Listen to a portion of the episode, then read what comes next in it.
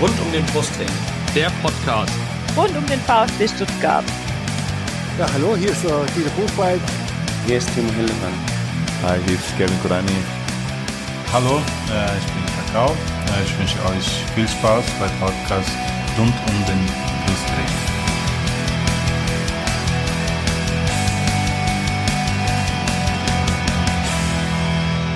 Herzlich willkommen zum Podcast rund um den Brustring. Mein Name ist Lennart. Und mein Name ist Jenny. Und dies ist Folge 55 unseres Podcasts. Heute haben wir wieder einen Gast. Das ist diesmal Oliver Fritsch. Er ist Sportredakteur bei Zeit Online. Hallo Olli. Hallo. Worüber wollen wir heute reden? Wir haben, ist, wir haben eigentlich viel zu viele Themen für eine Folge. Ähm, wir werden natürlich zuerst mal den Oliver vorstellen. Äh, dann reden wir über die letzten beiden Spiele des VfB nämlich das 0 zu 1 gegen Bayer Leverkusen und das 0 zu 6 beim FC Augsburg. Dann reden wir ähm, über die aktuelle Situation momentan im Abstiegskampf. Wir reden über den Trainerwechsel von Markus Weinziel zu Nico Willig. Wir reden über die äh, anderen Ergebnisse im Abstiegskampf. Schaffen wir die Relegation noch oder geht's direkt runter? Gegen wen könnten wir eine Relegation spielen? Alles das wird heute Thema sein. Und als ob das noch nicht genug wäre, ist in den zwei Wochen noch viel mehr passiert. Wir reden noch um, über ein paar weitere Themen rund um den Brustring. Zum einen über Sven Mislintat, den neuen Sportdirektor, der zum ersten Mal anfängt. Und wir müssen leider auch nochmal über Wolfgang Dietrich und Quadrex reden. Das sind die Themen, äh, um die es heute gehen soll. Erstmal geht's aber um unseren Gast, äh, den Oliver. Olli, ich bin schon äh, 2007 auf dich aufmerksam geworden, das erste Mal. Da habe ich nämlich äh, auf direkterfreistoß.de irgendwie mich darauf gestoßen, es ging um VfB. Habe ich gelesen, VfB-Fan zu sein hat hier in Hessen etwas Solitäres, bedeutet Eigenbrötler sein. Und da habe ich gedacht, ja, das kenne ich. Äh, ich komme nämlich auch aus Hessen und bin auch VfB-Fan. Äh, nur noch nicht ganz so lange wie du. Ähm, erzähl doch mal, wie bist du, also du kommst aus Hessen, äh, aus Mittelhessen, wenn ich das richtig in Erinnerung habe. Wie bist du VfB-Fan geworden damals und wann vor allem? Dass wir uns nie über den Weg gelaufen sind in, in diesem kleinen Land. Äh, das ist schon ungewöhnlich. Ungewöhnlich, VfB zu sein in Hessen, ja. Äh, das äh, ist äh, meine, meine VfB-Fangeschichte und die Ursprünge, das ist ein bisschen schwer zu erklären oder das ist noch schwerer zu erklären, äh, anzutreten als der Gottesbeweis. Ich weiß es einfach nicht. Äh, ich kenne die Gründe nicht. Das ist, hat was äh, Transzendentales äh, in irgendeiner Art. Ähm, letztlich muss man sagen, bin ich in einer Region groß geworden, wo jetzt kein Bundesliga-Fußball gespielt wurde. Also Frankfurt war dann doch zu weit weg. Ähm, früher, als ich Kind war, ja auch noch ein bisschen weiter als heute, sage ich mal, wo die Strecken vielleicht auch ein bisschen kleiner scheinen und die Welt zusammengerückt ist, ähm, in der Nähe von Wetzlar, Laufdorf, um genau zu sein. Mhm. Und wie das so ist, irgendwann muss man sich mal für einen Verein entscheiden.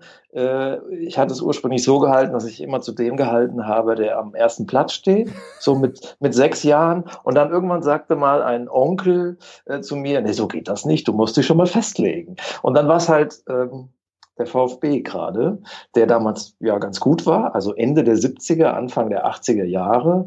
Ja, und so profan ist das. Und irgendwann bin ich dann halt unter einem Hansi Müller Poster groß geworden, äh, mit Kanon und Frottesan drauf. Und es gibt Bilder von mir in VfB Bettwäsche, und äh, mit Poster und Stirnband und Schweißbändern, was man damals äh, noch so trug. Mhm. Ja, und ich äh, muss sagen, ich sozusagen in meiner, in meinem Schuljahrgang, ich wüsste jetzt nicht, wer da noch auch VfB Stuttgart-Fan äh, ge gewesen wäre. Äh, und auch heute, na, die meisten sind irgendwie Eintracht-Fans oder doch Bayern oder Dortmund. Ähm, und Stuttgart, ja, das äh, Du sagst es, du weißt es. Ja, so ist es bis heute. Ja, und ich komme ja von noch weiter nördlich, ähm, also noch weiter auch von Stuttgart weg. Ich komme aus Kassel ursprünglich. Ähm, Vermutlich gibt's ja auch heute noch weniger Gründe, Stuttgart-Fan zu sein. Ja, früher. genau. Also ich meine, immerhin, es gibt ja mittlerweile einen Fanclub in, in Hessen. Äh, ah ja. Im, Im Raum Frankfurt, wo ich auch Mitglied bin. Ah. Ähm, ja, aber das war bei mir damals im Grunde genauso. Das war halt nur äh, ein bisschen später, nämlich Ende der 90er, Pokalsieg und alle waren Bayern- oder Dortmund-Fans und ich dachte mir, nee, ich möchte schon Fan von einem erfolgreichen Verein sein, aber nicht Bayern oder Dortmund. Und dann wurde es halt der VfB. Sehr gut. Mit dem Pokalsieg. Ähm, mittlerweile schreibst du seit 2008 für Zeit Online in der Sportredaktion. Ähm, genau. Wie ist es dazu gekommen und wie hat sich dein Verhältnis zum VfB auch dadurch äh, geändert, dass du jetzt Sportjournalist, äh, also in der Sportredaktion bei Zeit Online bist? es hat sich klar geändert. Ich bin kein Fan mehr. Ähm, das ist jetzt nicht nur irgendwie eine Pose, weil ich das irgendwie zu meinem Berufsethos zähle. Das tue ich auch, aber es ist tatsächlich so, ich bin arre areligiös geworden, wenn man so will. Ich bin kein Vereinsfan mehr. Mhm. Ähm, ich kann wirklich sagen, und das ist, hat auch was Trauriges, mir ist das egal, ob der VfB Stuttgart absteigt. Ähm, das mag oh, jetzt vielleicht eure äh, Zuhörer enttäuschen und frustrieren, aber so ist es. Wenn man ähm, Einblicke bekommt in die Branche, ähm, auch beim VfB, was da so los ist, wie da gearbeitet wird, ähm, dass es sehr viel um Geld geht, ähm, dass da jeder auch auf seinen eigenen Vorteil aus ist, die meisten zumindest, dann verliert man die emotionale Nähe zu einem Verein. Okay. Mir geht es um die Sache, ich bin Fußballfan in dem Sinne, dass ich das Spiel liebe und äh, das, das ist auch Antrieb für meine Kritik und ich denke, ich bin auch ein kritischer Journalist, ähm, aber nicht um zu nörgeln, sondern um etwas voranzubringen. Und dabei ist eben auf der Strecke geblieben, dass ich einen, einen Herzensverein habe. Ist, äh, ich will jetzt kein, ich will nicht bedauert werden. Ich liebe meinen Job und ich weiß, dass er auch privilegiert ist. Aber es ist auch ein bisschen schade oder ich bedauere das auch ein wenig, dass ich da nicht mehr mitfiebern kann. Und es hat nichts damit zu tun, dass die Stuttgarter jetzt einfach ja auch nicht mehr gut sind. Ja, ich wäre das auch, wenn die jetzt äh, Zweiter wären. Ähm, und letztes Jahr waren sie ja auch wieder in der Rückrunde zumindest gut oder haben zumindest gute Ergebnisse erzielt. Mhm. Und da dachte ich, ja, es, es lässt mich einfach, äh, es lässt mich kalt und es äh, ist nun mal auch so. Und ich trete nach außen hin auch nicht als Fan auf. Ähm, und das bin ich auch nicht. Ähm, bin auch, ich weiß noch, als ich ähm, vor vor drei Jahren zu dieser Zeit in der Saison etwa geschrieben habe, na, wenn Stuttgart absteigt, wäre es hoch, hoch verdient. Äh, und da haben mir zwei, haben mir zwei, mir zwei Kollegen, eine Kollegin und ein Kollege sich gesagt, wie kannst du so was Kaltes schreiben? Du bist doch einer von uns und so. Ja, das stimmt. Äh, man schreibt dann so kalte Sätze. Aber es ist auch einfach die Wahrheit. Äh, es war ein selbstverschuldeter Abstieg. Ähm, der Verein, der ja wirklich so wichtig ist, und das möchte ich vielleicht jetzt an der Stelle gleich schon mal sagen. Es gibt Bayern München oben. Ähm, die stehen so für sich. Das ist der Stern am deutschen Fußballhimmel. Muss man ja ehrlich zugeben. Dann ähm, äh, kommt danach inzwischen Borussia Dortmund so in der 1B-Reihe. Und dann in der, in, in, als Dritter, ja, äh, in der 1C-Reihe in, von der Größe und Bedeutung her kommt eigentlich schon auch mit Stuttgart, mhm. mit Gladbach, mit Hamburg, mit Frankfurt vielleicht, ähm, mit Bremen oder so. Aber von der, von der Geschichte, von den Meistertiteln oder von der Anzahl der Nachwuchsspieler, die äh, beim VfB groß geworden sind, dann auch Nationalspieler wurden. Ähm, Landeshauptstadt Baden-Württemberg von der ökonomischen Bedeutung und so weiter, ähm, ist VfB ein wichtiger Verein. Insofern leide ich auch mit, aber nicht im Sinne von, ich kann jetzt nachts nicht mehr schlafen, sondern mm. ich sehe das einfach kritisch und analysiere das kritisch. Natürlich auch in der Hoffnung, dass es da vielleicht auch irgendwann wieder bergauf geht. Ja, also ich sag mal so, das war jetzt in den letzten zehn Jahren auch nicht das äh, ungesündeste, äh, nicht mit dem VfB mitzufiebern. Das können wir, ja, glaube ich, aus eigener Erfahrung sagen. Und ja. ich glaube auch, dass äh, das so ein bisschen also auch wir stumpfen mittlerweile so ein bisschen ab. Also kommen wir vielleicht später noch zu, wenn wir über das 6-0 reden. Ihr, ähm. ihr wollt mich jetzt ertappen, äh, dass ich Erfolgsfan bin und in Wahrheit nur deswegen.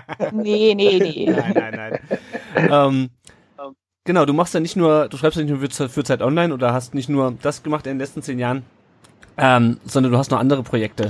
Ähm, du hast 2001 indirekter Freistoß.de gegründet, eine Presseschau zum deutschen Fußball, zum Fußball allgemein. Ähm, wie ist das so gekommen? Wie, äh, was hat dich da motiviert, das zu machen? Das waren die Pionierzeiten des Internets äh, oder des Internetjournalismus. Das war ein Garagenprojekt von mir. Ich war schon lange davor auch begeisterter Zeitungleser, auch im Fußball und wollte die Berichterstattung ähm, aus der Süddeutschen, der FAZ, der Frankfurter Rundschau, auch der Taz ähm, in den, ins Scheinwerferlicht stellen, äh, weil sie mir zu kurz kam. Man muss ja sagen, ne, ähm, der damalige Schrö äh, Kanzler Schröder hatte ja recht, ne? Bild, Bams und Glotze, Mhm. darauf kommt's an. Im Fußball ist es dann noch Kicker, ja, heute ist es noch Sky und so, aber das sind ja die Leitmedien und alle anderen sind ja irgendwie nur so Begleitmedien. Das fand ich schade und denen wollte ich einfach eine Bühne geben. Mhm. Ähm, das ist, das war der, der Hauptgrund oder der einzige Grund. Und äh, ja, und ich habe dabei auch entdeckt, sozusagen meine Ader fürs Publizieren. Ja, Mhm. es war jetzt in dem Fall ja hauptsächlich Zitieren, aber auch das ist ja schon ein, ein, ein, eine journalistische Herangehensweise. Mhm. Und äh, ja, so habe ich mir da so eine meine eigene Plattform geschaffen. Das war natürlich erstmal nur Hobby. Ja, ähm, ähm, aber das wurde schnell größer. Ich hatte mit Spiegel Online einen guten Partner, später Stern.de ähm, und äh, ein Newsletter gegründet, dann mit ein paar tausend, drei, viertausend Abonnenten noch, so per E-Mail das verschickt. Ähm, ja, und also Blogs gab es damals noch gar nicht. Also vom Mhm. Podcast ganz zu schweigen. Es gab noch nicht mal WordPress-Blogs, sondern das war noch so irgendwie Net Object Fusion. Also es, es sah auch wirklich noch äh, aus wie aus den 90ern. Naja, als man noch die Auswahl hatte zwischen dem Netscape Navigator und dem Internet Explorer. Genau. Exakt, ja. Sehr schön. Äh, betreibst du das auch noch selber komplett alleine oder ähm, machen das auch Nee, das andere? mache ich. Das mache ich jetzt gar nicht mehr. Also Mhm. da fehlt mir die Zeit und ich Ja, bin dem Ganzen ja auch ein bisschen entwachsen. Ich mache jetzt sozusagen, mache das jetzt selbst. Ähm, also ich schreibe jetzt selbst, müsste, also ich zähle, so könnte vielleicht auch zitiert werden, so und das. Also ich nicht, also mir fehlt einfach die Zeit und alles hat so seine Zeit. Mhm. Und das macht jetzt ein, ein, mein Nachfolger Kai Butterweg. Ähm, betreibt es weiter, nicht mehr täglich, aber immerhin so hin und wieder oder wöchentlich. Ähm, ja, und das finde ich auch gut, wenn das weiter betrieben wird. Und ja, schön, erfreut mich, äh, dass, dass ich heutzutage noch immer mal wieder darauf angesprochen werde. Ja, also ich lese das auch noch regelmäßig. Insofern. Und also wie gesagt, also der Name ist mir schon, wie gesagt, seit über zehn Jahren ein Begriff. Ähm, ja. Und natürlich auch darüber und auch über ein anderes Projekt. Ähm, und dann wollen wir auch ähm, noch ein bisschen Zeit mit dem VfB gleich verbringen. Ähm, Hartplatzhelden. Das ist ein weiteres Projekt. Du hast selber auch, äh, kickst du noch oder hast gekickt?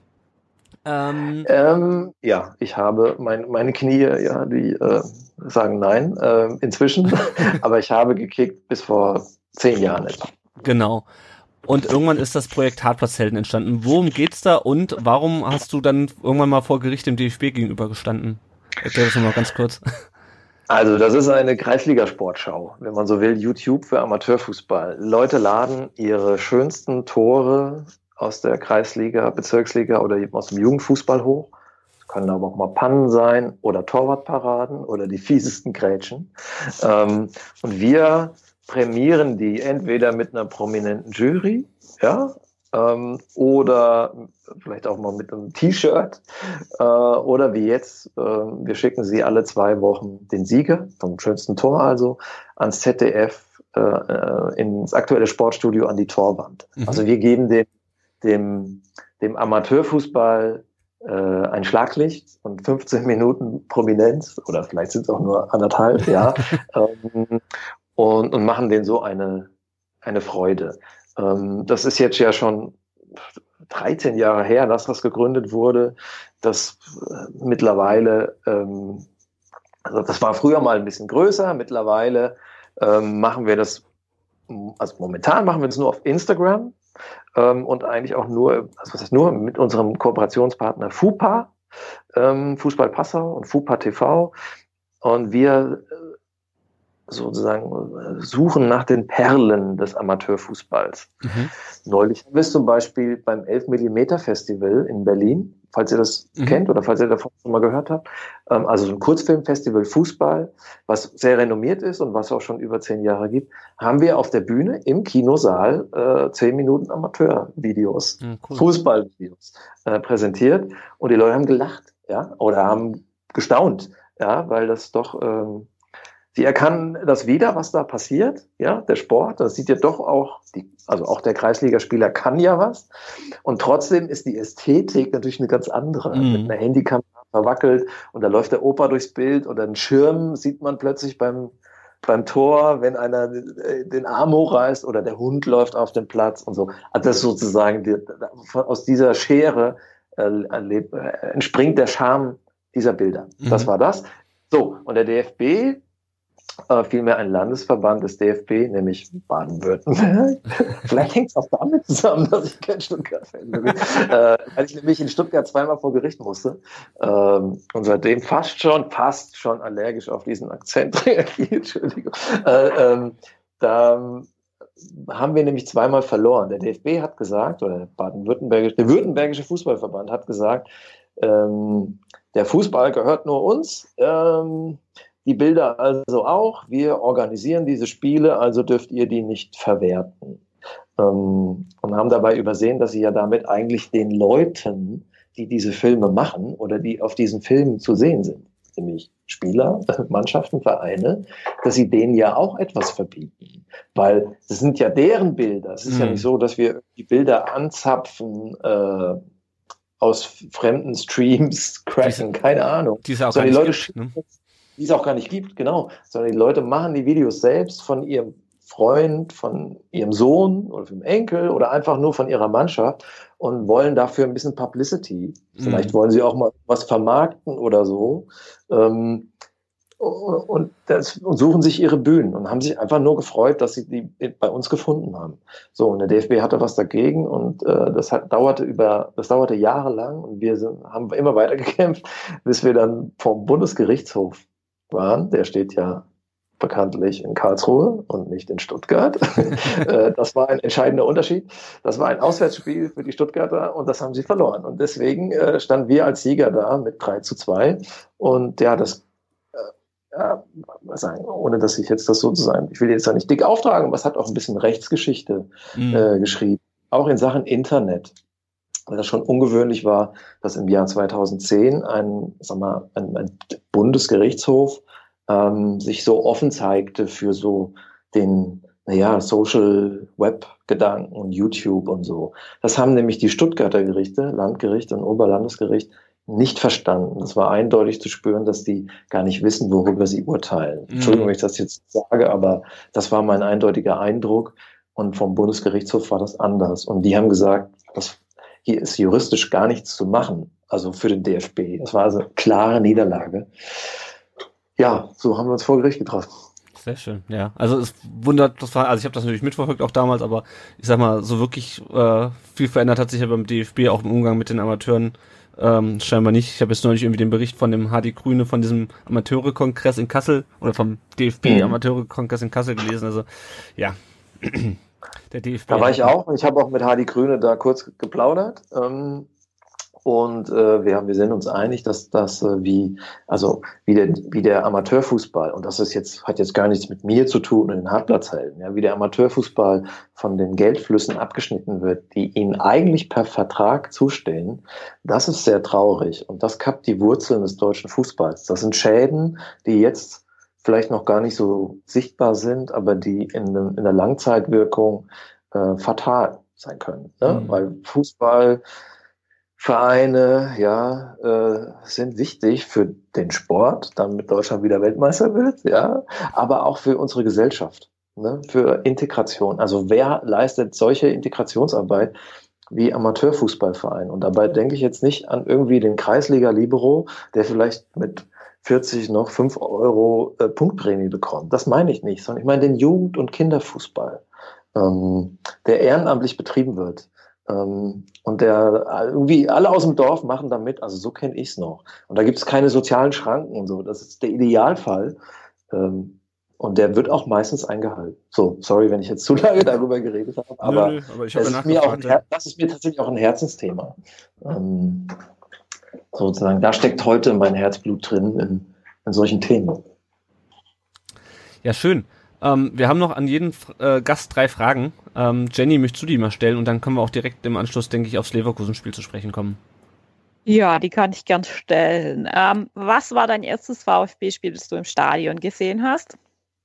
Das war Eintracht Frankfurt gegen VfB Stuttgart ein Sieg für Frankfurt. Damals fand ich das noch schade, weil ich da mit Fahne auch war. Ähm, und ich weiß, dass der angeblich ja auch kurzsichtige Helmut Rohleder im Tor, der eine Flanke unterlaufen hat und die schlug dann hinten ein. Ähm, okay. Ich glaube, es war ein 2 zu 0 für die Eintracht. Okay. Und ähm, was war das? Frühe 80er. Was war das erste VfB-Trikot, das du besessen hast? Du hast gerade vorhin schon erwähnt, Frottesana-Trikot ja. an der Wand gehangen. Ja, das war ein, ähm, das war ein Kanon. Äh, Trikot. Okay. Und damals war das aber noch nicht üblich mit Nummern und Namen. Okay. Damals hat auch die, aber wenn, dann hätte ich auf alle Fälle die 10 genommen und Müller hätte drüber gestanden. Sehr schön. Ja, ich, ähm, das ist ein Outing, ne? Bitte? Das ist, ein, das ist ein Coming-out gerade, was ich hier betreibe. Alles gut. Ähm, was ist dein Platz im Stadion, wenn nicht auf der Pressetribüne? Also gehst du überhaupt noch nach Stuttgart ins Stadion als nicht mehr so ganz Fan oder ähm, was, was war vielleicht früher mal dein Stammplatz? Hattest du mal eine Dauerkarte oder, oder gar nicht? Nee, ähm, tatsächlich äh, war ich immer nur Fernseh-VfB-Fan, äh, okay. weil es auch zu weit weg war. Ähm, und ich selber immer gespielt habe. Mein Wochenende war eigentlich dadurch schon auch bestimmt.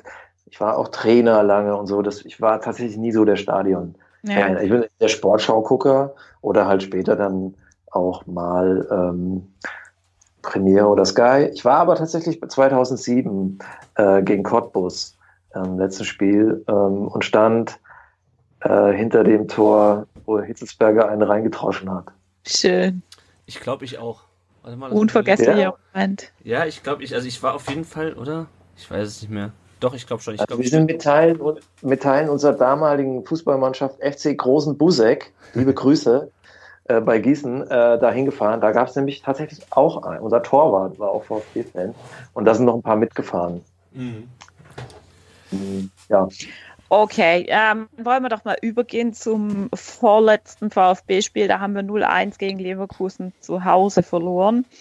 Ähm, von der Aufstellung hat Weinzel dahingehend ein bisschen ähm, variiert, dass äh, die Davi wieder in die Startelf gerückt ist hinter Gonzales. Castro stand auf der 6, Askasiba auf der 8 und Zuba hat als ähm, Linksverteidiger fungiert. Ähm, grundsätzlich sah das alles eigentlich gar nicht so schlecht aus. Also die Verteidigung stand in diesem Spiel relativ sicher, aber es ist halt nach vorne auch wieder wenig passiert, beziehungsweise mir persönlich kam es auch so wieder ein bisschen ideenlos vor. Also es war relativ aus, äh, ausrechenbar. Also die sind entweder links oder rechts runtergelaufen und haben dann vorne reingeflankt.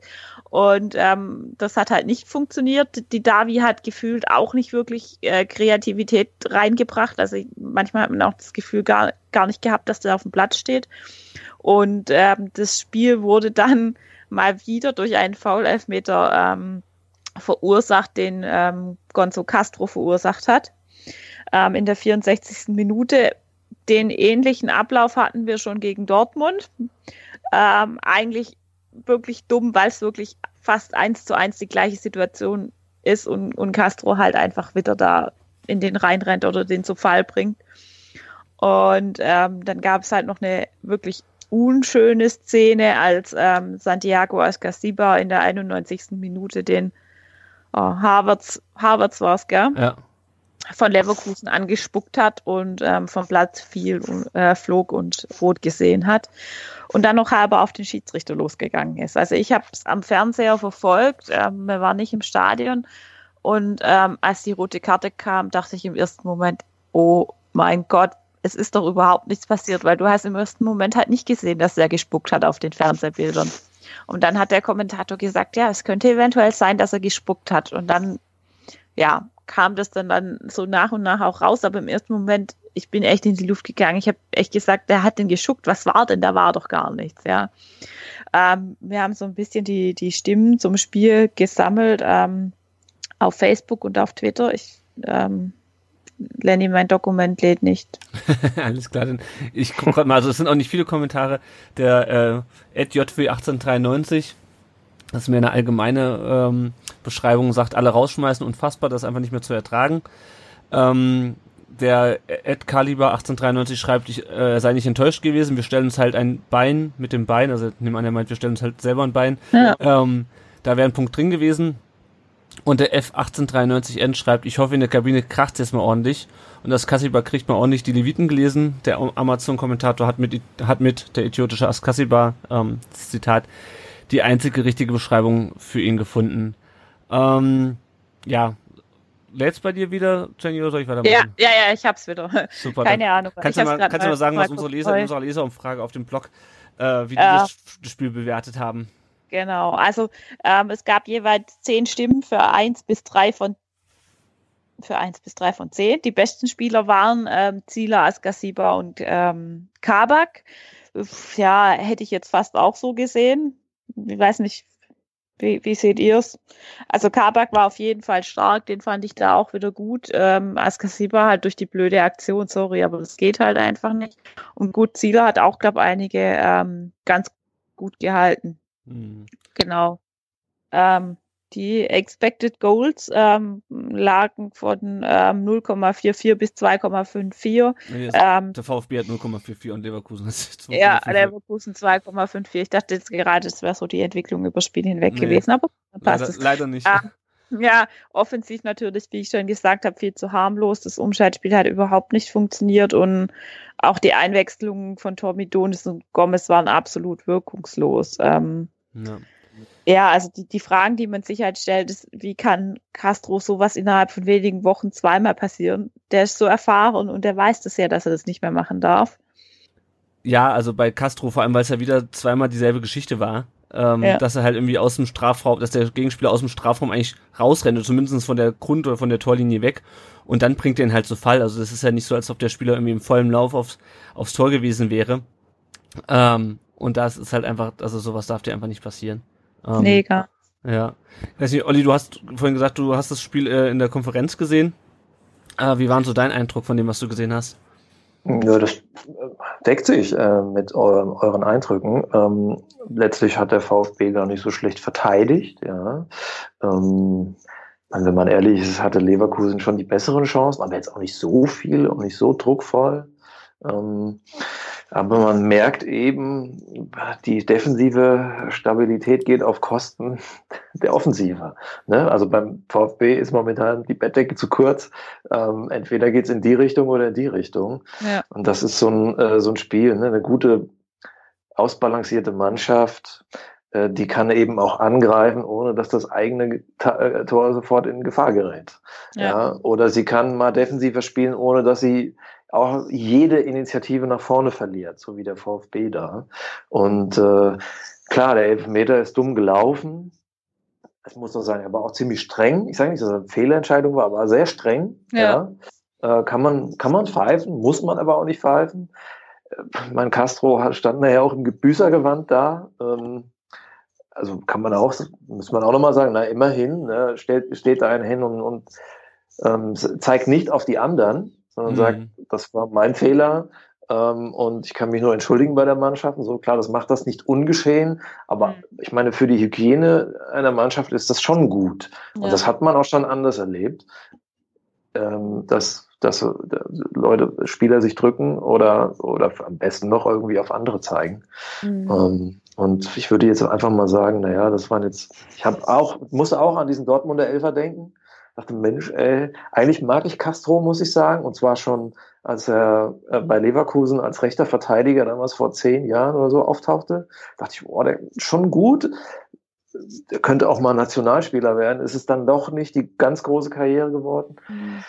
Also, ich würde ihn jetzt nicht. Also für mich ist es beim VfB eher noch einer, in dem ich, äh, auf den ich jetzt setzen Ja. würde. So geht's mir eigentlich auch, weil ich finde auch, dass ähm, man in dem, in dem Spiel vorher gegen Nürn Nürnberg war's, gell? Hat er ja gefehlt. Ja. Ja. Ähm, da war er ja noch verletzt und ich finde, da hat man schon einen Unterschied gesehen, als er wieder drin war, dass er da schon eine Stabilität auch im Mittelfeld mitgebracht hat. Ja. Und gerade bei Standards, also er hat schon, schon auch gute Standards ähm, Ja. drauf und, und kann die auch schon gut schießen.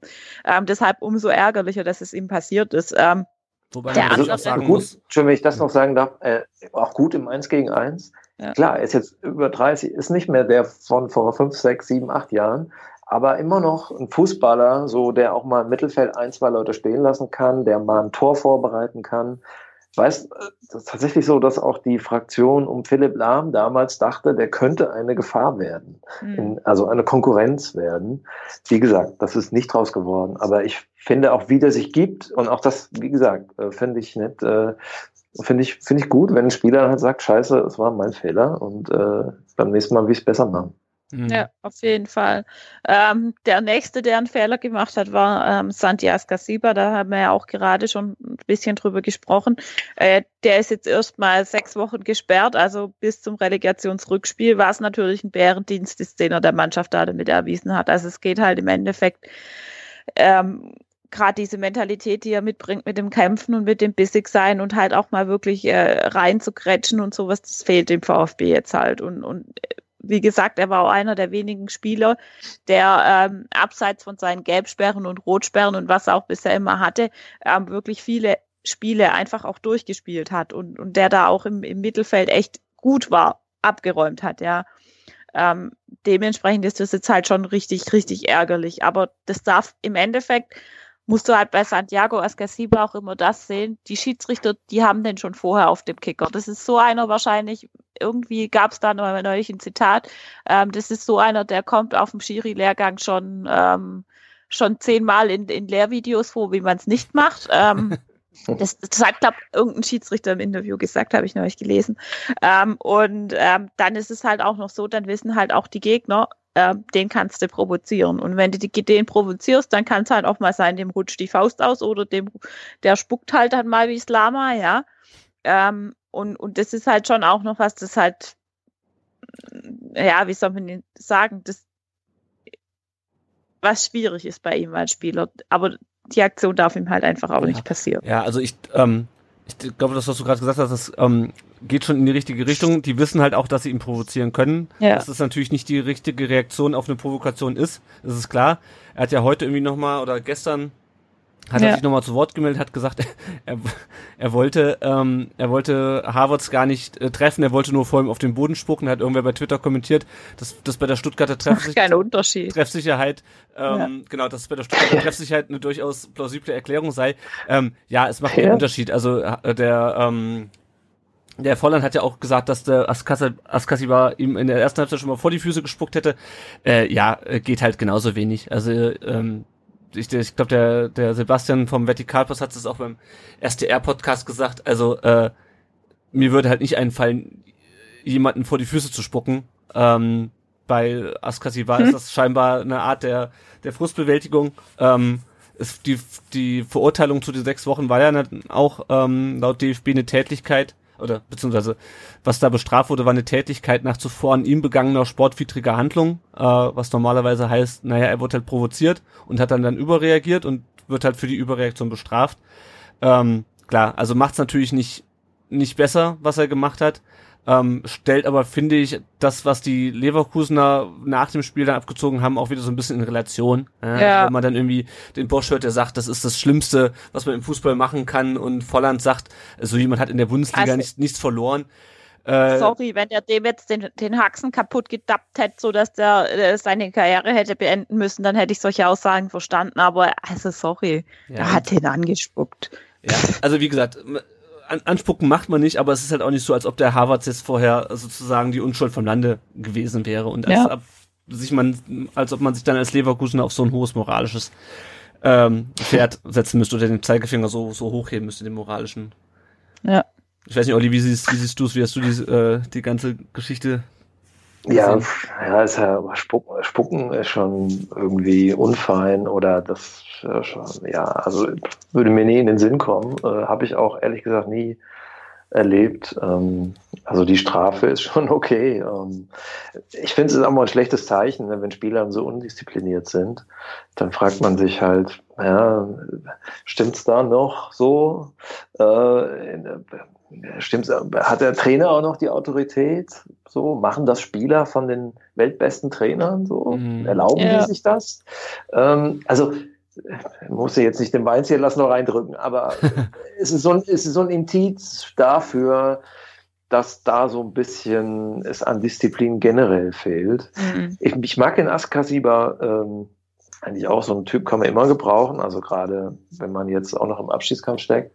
Das würde mich jetzt mal von euch interessieren, weil ich glaube, ihr könnt es besser beurteilen. Ich habe mich jetzt auch mit ein paar Leuten äh, ein bisschen umgehört über den VfB und das heißt, was, was man öfter hört, Spieler werden dort schlechter durch das Leistungsklima, ähm, ja, durch den Trott der auch vielleicht von außen so ein bisschen reingetragen wird, der beim VfB, VfB ist ein bisschen oldschool geführt.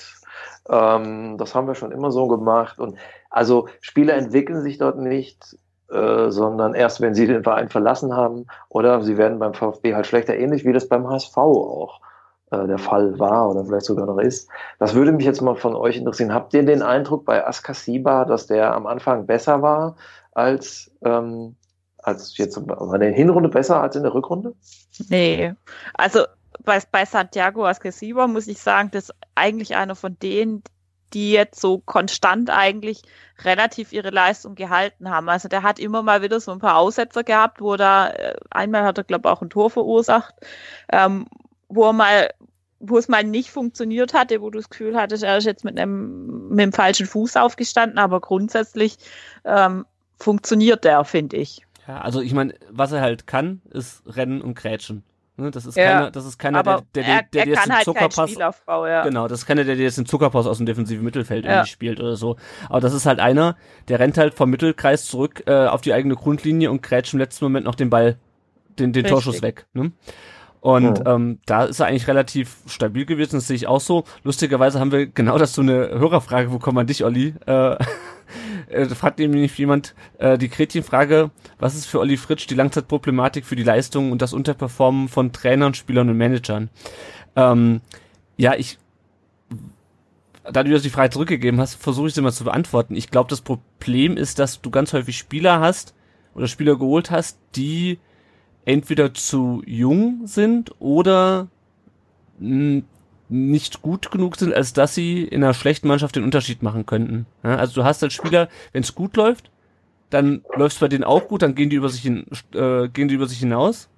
Aber wenn es nicht gut läuft, dann gehen die halt mit unter. Also ganz großartiges Beispiel dafür ist, finde ich, Philipp Kostic, der in zwei äh, Kackmannschaften gespielt hat, nämlich beim VfB und beim HSV und mit denen gnadenlos untergegangen ist und jetzt in der funktionierenden Mannschaft spielt und ähm, ja, da halt abgeht äh, wie sonst was. Ähm, aber das ist halt keiner, der, wenn es schlecht läuft, mhm. einen Unterschied für dich macht. Und der VfB und wahrscheinlich auch der HSV hatten einfach zu viele solcher Spieler mhm. in den letzten Jahren, ähm, die dann in einem funktionierenden ähm, Gebilde ne, oder schau dir mhm. Jean Zimmer an oder den Kaminski bei Düsseldorf. Ja? ja? Zimmer hat sich bei uns äh, in der zweiten Liga nicht durchgesetzt. Kaminski wurde vor der Saison aussortiert, weil wir dachten, wir hätten genügend gute Innenverteidiger. Mhm. In Düsseldorf läuft's in der Mannschaft das ist ein ganz anderes Umfeld natürlich auch, weil die als Aufsteiger ja ganz anders an die Saison vielleicht auch rangegangen ja. sind. Und da performen die halt ganz anders. Ne? Mhm. Also du, du hast halt im Endeffekt beim VfB oft Spieler, die mit einem gewissen Entwicklungspotenzial kommen, die irgendwie aus dem Ausland kommen, wo die noch relativ jung sind oder die halt woanders schon gut funktioniert haben, aber halt dann dort eher Reserve sind. Und äh, da ist halt das Thema, wenn, wenn du dann als, als zum einen als junge Spieler in ein Konstrukt kommst, in dem es jahrelang nur um Abstieg, Abstiegskampf geht. Das kann halt nicht funktionieren. Und wenn du dann halt noch in ein Konstrukt kommst, in dem du keine Leute hast, die deine Schwäche in irgendeiner Art und Weise kompensieren können. Also das finde ich halt bei funktionierenden Mannschaften, die dann vielleicht auch ein oder zwei, drei Topstars drin haben oder so, ähm, und im funktionierenden Umfeld, wo du relativ ruhig in die Saison gehen kannst, ohne dass du dir Sorge machen musst über Abstieg oder sonst irgendwas, ähm, da laufen solche Spieler dann mit und da kannst du die langsam aufbauen. Aber beim VfB werden solche Spieler halt oft ähm, auf gut Schwäbisch sagt man verheizt. Ja. ähm, und, und, und gehen dann halt woanders weg, haben da dieses ruhige Umfeld und funktionieren da besser. Das ist halt, glaube ich, schon was, das da einfach massiv mit reinspielt. Ich habe neulich einen Artikel gesehen, wie viel Trainer Timo Baumgartel jetzt schon hatte, seit das aktive Bundesliga-Karriere ähm, gestartet hat. Und das sind, glaube ich, auch acht oder neun Trainer hatte ja, der schon. Und der hat vor und vier Jahren. Sich, ja, das mhm. muss man sich mal vorstellen. Also es ist halt schon relativ heftig. Und das ist halt schon was, das halt auch, wenn man sich das jetzt mal allein ähm, auf seine berufliche Laufbahn im persönlichen Umfeld runterbricht. Wenn du dir jetzt vorstellst, du hättest in den letzten vier Jahren ähm, zehn verschiedene Vorgesetzte gehabt, da könntest du auch nicht funktionieren, egal was du machst. Also so. Mhm. Also ja. das, das sind halt einfach so gewisse Dinge, der menschliche Gewohnheitstier, der braucht Konstanz und der braucht auch eine gerade Linie und die gerade Linie ist beim VfB Stuttgart seit Jahren nicht zu finden. Meinung nach. Und dann kommt, also, und dann, was halt dann auch noch immer wieder dazu kommt, durch die ständige Trainerwechsel, hast du ständig Spieler, die du für den Trainer gekauft hast, den du ursprünglich, von dem du ursprünglich dachtest, mit dem es funktioniert. Und dann hast du aber wieder neue Trainer, der ganz andere Spieler will. Und, und ja, das ist halt dann wieder sowas, wo, wo dann auch wieder ein Thema ist. Also da hast du dann vielleicht einen Trainer, der mit dem Spieler gut kann und, und dann hast du einen neuen Trainer da sitzen und der kann dann wieder mit dem nimmer und deshalb fällt ihm seine Leistung dann. Aber also es sind halt viele Faktoren, die da, denke ich, reinspielen. Also ich kann dem allem, allem nur zustimmen. Ähm, Kontinuität äh, ähm, ist, eine, ist eine Bedingung auch für Qualität und Qualitätsentwicklung. Und eine hohe Fluktuation spricht immer dagegen. Ja? Ähm, auf der anderen Seite muss man fragen, warum gehen die ganzen Sportdirektoren und Trainer und mittlerweile auch Präsidenten? Ja, vielleicht sind sie auch einfach nicht gut genug. Ne? Ähm, also vielleicht ist man beim Recruiting äh, den Falschen aufgesessen. Ähm, und das ist äh, ein großes Problem des VfB. Also wo soll man anfangen? Ja, also ja, genau. vielleicht mal ein Stück zurückgehen. Also äh, Robin Dutt. Ähm, man hat sich damals in der Branche gewundert, war, also man setzt auf den, der ja eigentlich gerade gescheitert war und der auch nicht, wo man nicht ganz klar war, ist der jetzt eher Trainer oder Sportdirektor? Ich glaube, das wusste er ja selber nicht. Und der bekommt einen Vierjahresvertrag. Das heißt, mhm. wow, was, vier Jahre? Da würde man sagen, na, mach doch erst mal zwei. ne? Ähm, also was hat man in dem gesehen? Was, haben, was hat der denen in den äh, Gesprächen versprochen? Worauf haben die sich da eingelassen? Ähm, das ist das eine. Das zweite, äh, Michael Reschke war offensichtlich doch nicht das Mastermind, für das man äh, ihn gehalten hat und zu dem ihn manche Zeitungen auch hochgeschrieben haben. Und das meint, damit meine ich jetzt nicht die Bildzeitung, sondern auch andere. Mhm. Ähm, Reschke war bei Bayern umstritten, ähm, hat bei, für Bayern München Spieler geholt, die sich da nicht durchgesetzt haben. Den wollten äh, einige bei Bayern loswerden. Und wie man weiß, hat äh, äh, Wolfgang Dietrich einen guten Draht zu Hoeneß und den Hoeneß-Brüdern. So, ich habe auch schon das Munkeln gehört, naja, die waren eigentlich ganz froh, dass sie den nach Stuttgart abschieben konnten. So, das ist ein bisschen hart gesagt, aber ähm, äh, letztlich haben, hat sich sozusagen die Skepsis ja äh, äh bestätigt, denn welche Spieler hat er geholt? Ne? Beck, Aogo, ähm, also sozusagen irgendwie Spieler, die Nationalmannschaftsreservebank von 2010. So, ja. spielt beim VfB jetzt. Wobei, ähm, wenn, ich, wenn ich da ganz kurz nochmal einhaken darf. Ähm, ja, auf der anderen Seite, das große Problem, was ich bei Reschke sehe, ist, dass er vor allem kein Sportvorstand ist. Keiner, der ja. Trainer, ähm, der einen vernünftigen Trainer auswählen kann, weil die Spieler, gerade die zu dieser Saison gekommen sind, die sind an sich auf dem Papier, ja, und von der Idee, mit der er die geholt hat, sind die eigentlich nicht schlecht. Ja, ein Gonzales und ein äh, Askasibar hat er, wobei Askasibar kam, glaube ich, noch. Und der Schindelmeister. Naja, auf jeden Fall, der hat gute, der hat Spieler geholt, die sind nicht schlecht, nur die passen halt, haben halt nicht zu Korkut gepasst, äh, haben dann auch nicht zu, zu Weinzier gepasst. Ähm, und das ist, das ist für mich bei, bei Reschke das viel größere Problem, dass er für diese Rolle als Sportverstand einfach überhaupt nicht gemacht ist, weil er ja, nicht weiß, wie man, wie man Menschen führt oder wie man Trainer führt und wie man einen Trainer zusammen, einen Kader zusammenstellt. Ja, und Medien ist nochmal ein ganz anderes Thema. Ja, ja. das kommt noch dazu.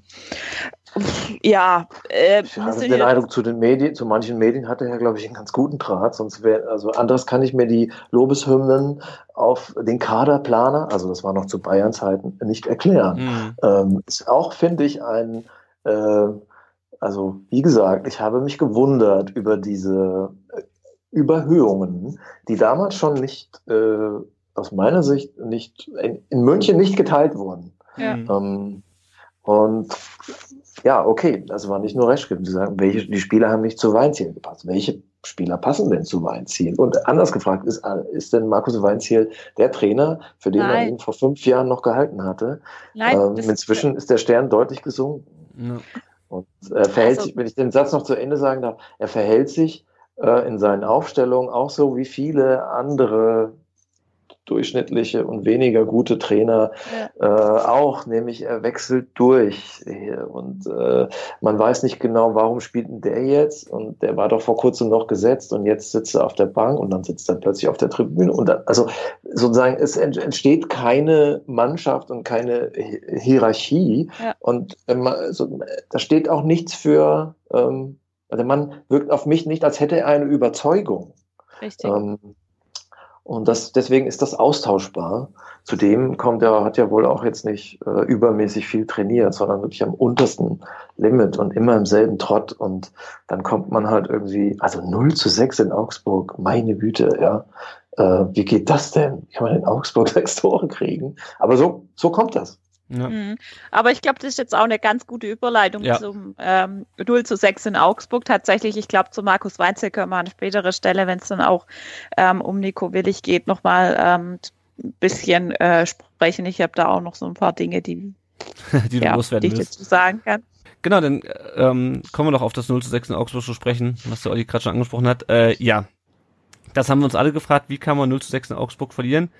Ähm, wir ähm, Thema Weinziel. Es gab ja am Mittwoch vor dem Spiel, Mittwoch war es, glaube ich, wegen, wegen Karfreitag war es schon am ja. Mittwoch, äh, diese Pressekonferenz, ähm, wo lustigerweise genau das angesprochen wurde, was du äh, gerade gesagt hast, Olli, in Bezug auf äh, Askasibar, ähm, weil, weil er da meinte, ja, was könnte er denn dafür, wenn der Askasibar seinen Gegenspieler anspuckt und überhaupt, äh, bin ich denn an allem schuld? Ähm, also es war eine dieser typischen äh, Pressekonferenzen von Trainern, bei denen die äh, Nerven langsam blank liegen und die sich dann in der Pressekonferenz äh, halt am offensichtlichen Gegner, den sie vor sich sehen, nämlich der Presse irgendwie äh, abarbeiten. Also ich fand's ähm, teilweise ein bisschen peinlich, die Pressekonferenz. Es ging ja dann auch so ja. darum, irgendwie, äh, ja, was kann ich dafür, wenn wir keine Tore schießen, was kann ich dafür, wenn das und das passiert? Und denke ich mir, naja, also du bist halt Trainer, ja, und wenn wir, dass wir zu wenig Tore mhm. schießen, ist äh, schon die ganze Saison ein Problem und es ist halt, liegt halt auch schon in deinem Aufgabenbereich.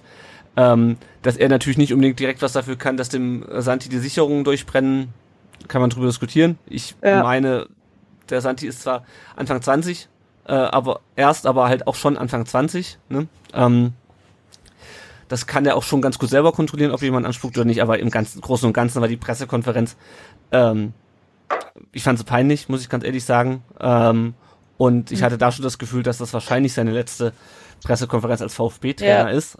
Und ich sollte, also, ja. Das Gefühl hatte ich auch, dass er da schon irgendwie, keine Ahnung, das war halt so komplett anders zu dem, was er vorher, vorher war er immer so ruhig und besonnen und so. Und, und du hast irgendwie das Gefühl gehabt, dem hat vorher jemand gesagt, so Markus, wenn, wenn du am Wochenende verlierst, dann hast du am Montag keinen Job mehr. So irgendwie sowas muss passiert sein oder die Mannschaft ist ihm wahnsinnig auf Nerven gegangen oder sonst irgendwas. Also der kam da schon rein und hat schon von seiner Körpersprache so ausgesehen, so wie, wow, und heute heute lasse ich es nochmal richtig krache hier drin. Und klar, man darf sich als Trainer auch wehren. Man hat schon auch das Recht dazu, ähm, auf Pressefragen mal so zu reagieren, wie er reagiert hat, meiner Meinung nach. Es gibt da schon auch äh, wie ich da in der Pressekonferenz mit Nico Willig gehört hat, wie die ähm, Bildreporterin gefragt hat, ob sie Hörspiele angehört haben Taktik, ähm, Taktik auf der Fahrt. Ja, ja. Taktik-CDs, äh, also ich glaube, da wäre ich schreiend aus, aus dem Zimmer gerannt. Aber äh, ja, aber trotzdem war das schon irgendwie so klar, dass da irgendwie was passiert.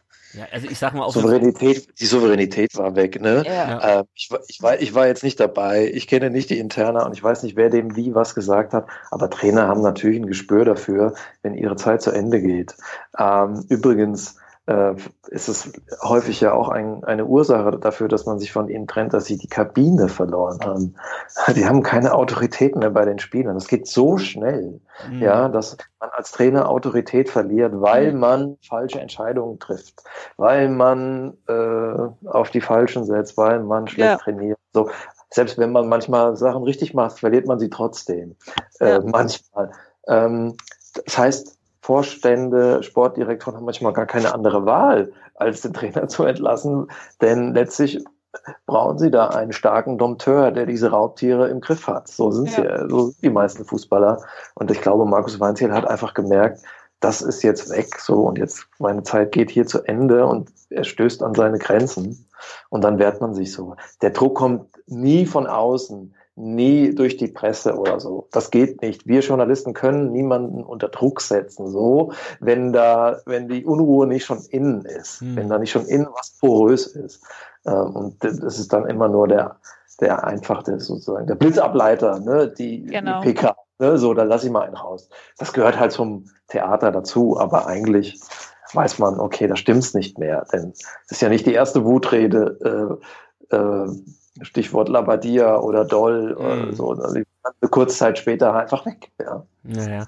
ja, ja. und auch, auch gerade dieses Jahr, als er vor zehn Jahren angefangen hatte als Trainer, da ähm, wäre der Respekt noch größer gewesen. Also sorry, lieber Markus Weinziel, auch 2009 äh, da wurden Trainer auch schon äh, in der Öffentlichkeit für Misserfolge verantwortlich gemacht. Also gut, aber wie gesagt, das war das sozusagen das Vorspiel ähm, zum eigentlichen äh, Spiel. Genau. Ähm, und ähm, sich dann auch irgendwie ein Spiel abgezeichnet, finde ich. Also die, diese ja. ganze Pressekonferenz oder dieses ganze Vorabauftreten hat sich im Spiel abgezeichnet. Also die wussten ja von Anfang an irgendwie ähm, nicht so ganz richtig, was die da tun. Also irgendwie, ähm, die haben ja drei verschiedene Systeme gespielt in diesem Spiel. Also er hat angefangen. Ich habe es gerade vor mir. Also er hat mit Dreierkette angefangen, so wie die letzten Spiele auch. Genau. Allerdings diesmal mit äh, Pavard, Kempf und Baumgartel, der sein Comeback gefeiert hat. Dann hat er den S-Wein auf ja. den rechten Flügel, äh, also auf rechten Außenverteidigerposition gezogen. Kabak, ähm, der irgendwo auch noch dabei sein musste, hat er dann auf die Doppelsechs mit Castro gestellt. Äh, und dann standen halt äh, Zuber davor und dann Gomez und Gonzales im Sturm. Und ähm, ich fand das schon von der Aufstellung her eine Katastrophe, weil, also, ja. der, der Kabak ist 18 Jahre alt, ja, ist ein super Innenverteidiger den kannst du doch nicht in so einem Spiel dann auf eine Position spielen, die er nach meinem Wissen noch nie, noch nie gespielt hat, ja, was auch meiner Meinung nach schon ein bisschen was anderes ist, ähm, als, äh, als in der Innenverteidigung. Ich meine, klar, der Bartstuber, der hat letztes Jahr ein paar Mal auf der Sechs gespielt. Der Bartstuber hat aber auch eine Erfahrung, äh, eine wesentlich viel mehr Erfahrung, ja, auch auf höherem Niveau, mhm. dass der Kabak auf der Sechs völlig aufgeschmissen ist. Das hat mich überhaupt nicht überrascht, weil ja. der ist 18, ja? der hat ja dann hätte er da lieber den Parwart hingestellt. Der hätte es vielleicht noch hingekriegt oder hätte, keine Ahnung, Holger Badstube ist noch verletzt, gell. Ja. Ähm, wie auch immer. Also auf jeden Fall hat er, ähm, ich habe gerade äh, nebenher die, die ähm, VfB-Taktisch-Seite geöffnet. Also er hat nach äh, mit einem 5-2-1-2 angefangen und ähm, als das dann nicht so ganz funktioniert hat, ähm, hat er das dann umgestellt zu einem 5-3-2 und das Notfallsystem war dann das 442. Also es, wie gesagt, es gab ähm, drei, drei Systeme in diesem Spiel. Und, und da ähm, ist ja klar, dass die irgendwann nicht mehr klarkommen und nicht mehr wissen, was sie machen sollen. Sorry. Ja. Also ich, ich glaube, das ist ne, nicht ganz normal, dass du in dem Spiel ähm, dreimal das System umstellst. Und zwar, vor allem, also äh, das, die andere Personalie war ja noch S-Wein auf dem als ja. Außenverteidiger. Also, sorry der kann halt vorne rennen, ja, aber das ist halt auch kein Verteidiger. Und ja, er musste ja. dann, er hat ja dann, glaube ich, direkt nach dem 1-0 schon umgestellt, irgendwie auf, auf, auf ja. Viererkette, aber es hat ja alles nichts geholfen. Ähm, nee. Das 1-0 war ja schon vom, wenn man sich das anguckt, wie das gefallen ist, dann kommt ein Ball auf den Flügel, der in Sua läuft mit 10 Meter Sicherheitsabstand nebenher und in der Mitte stehen drei Verteidiger und keiner achtet auf Kedira, äh, der da in einer Seelenruhe das, Seelenruhe das Tor machen kann. Äh, 2-0 ähnlich, also ich muss dann auch ganz ehrlich sagen, ich habe irgendwann auch aufgehört, mir das so genau anzugucken, ähm, weil es war einfach nicht mehr zu ertragen. Nee, musste auch nicht. Bei einer Ecke, ja. äh, da geht Hahn, macht einen Schritt nach hinten und steht halt plötzlich völlig frei nach einer Ecke, ja, und macht dann das 2-0 und genauso ging es dann halt weiter. Ähm, ja. Also, und ich hatte eigentlich schon das, äh, nach fünf Minuten, als dann irgendwie Estwein zum ersten Mal äh, rechts außen den Ball bekommen hat und ich wusste, was er damit anfangen sollte, da hatte ich schon das, das Gefühl, dass es da äh, ganz böse schief gehen kann in ja. dem Spiel. Und es, es ist ganz böse schief gegangen. Ja. Und ähm, also was ich auch gehört habe, das war, glaube ich, oh Gott, wo war das denn? War das jetzt bei Sky Sky 90 oder doch bei bei Bontora?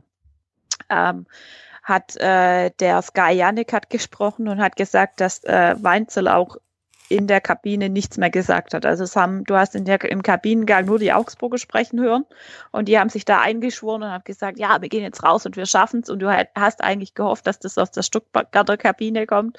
Und ähm, da musste dann aber tatsächlich Christian Gentner, der übrigens auf eigene Faust wohl zu dem Spiel gefahren ist und auf der Tribüne saß, ähm, runterkommen und ähm, in der Halbzeit eine Ansprache halten, weil Weitzel wohl nichts mehr sagen wollte oder sagen konnte oder wie auch immer, ich weiß es nicht. Und ähm, was der Sky Yannick auch beobachtet hat, was der VfB aber mittlerweile auf einem durch einen Twitter-Kommentar, was ja auch wieder total strange ist, dementiert hat, dass wohl mehrere Spieler in der Halbzeitpause bereits zum ähm, Pressesprecher ähm, hingegangen sind und gesagt haben, wir sagen nach dem Spiel nichts.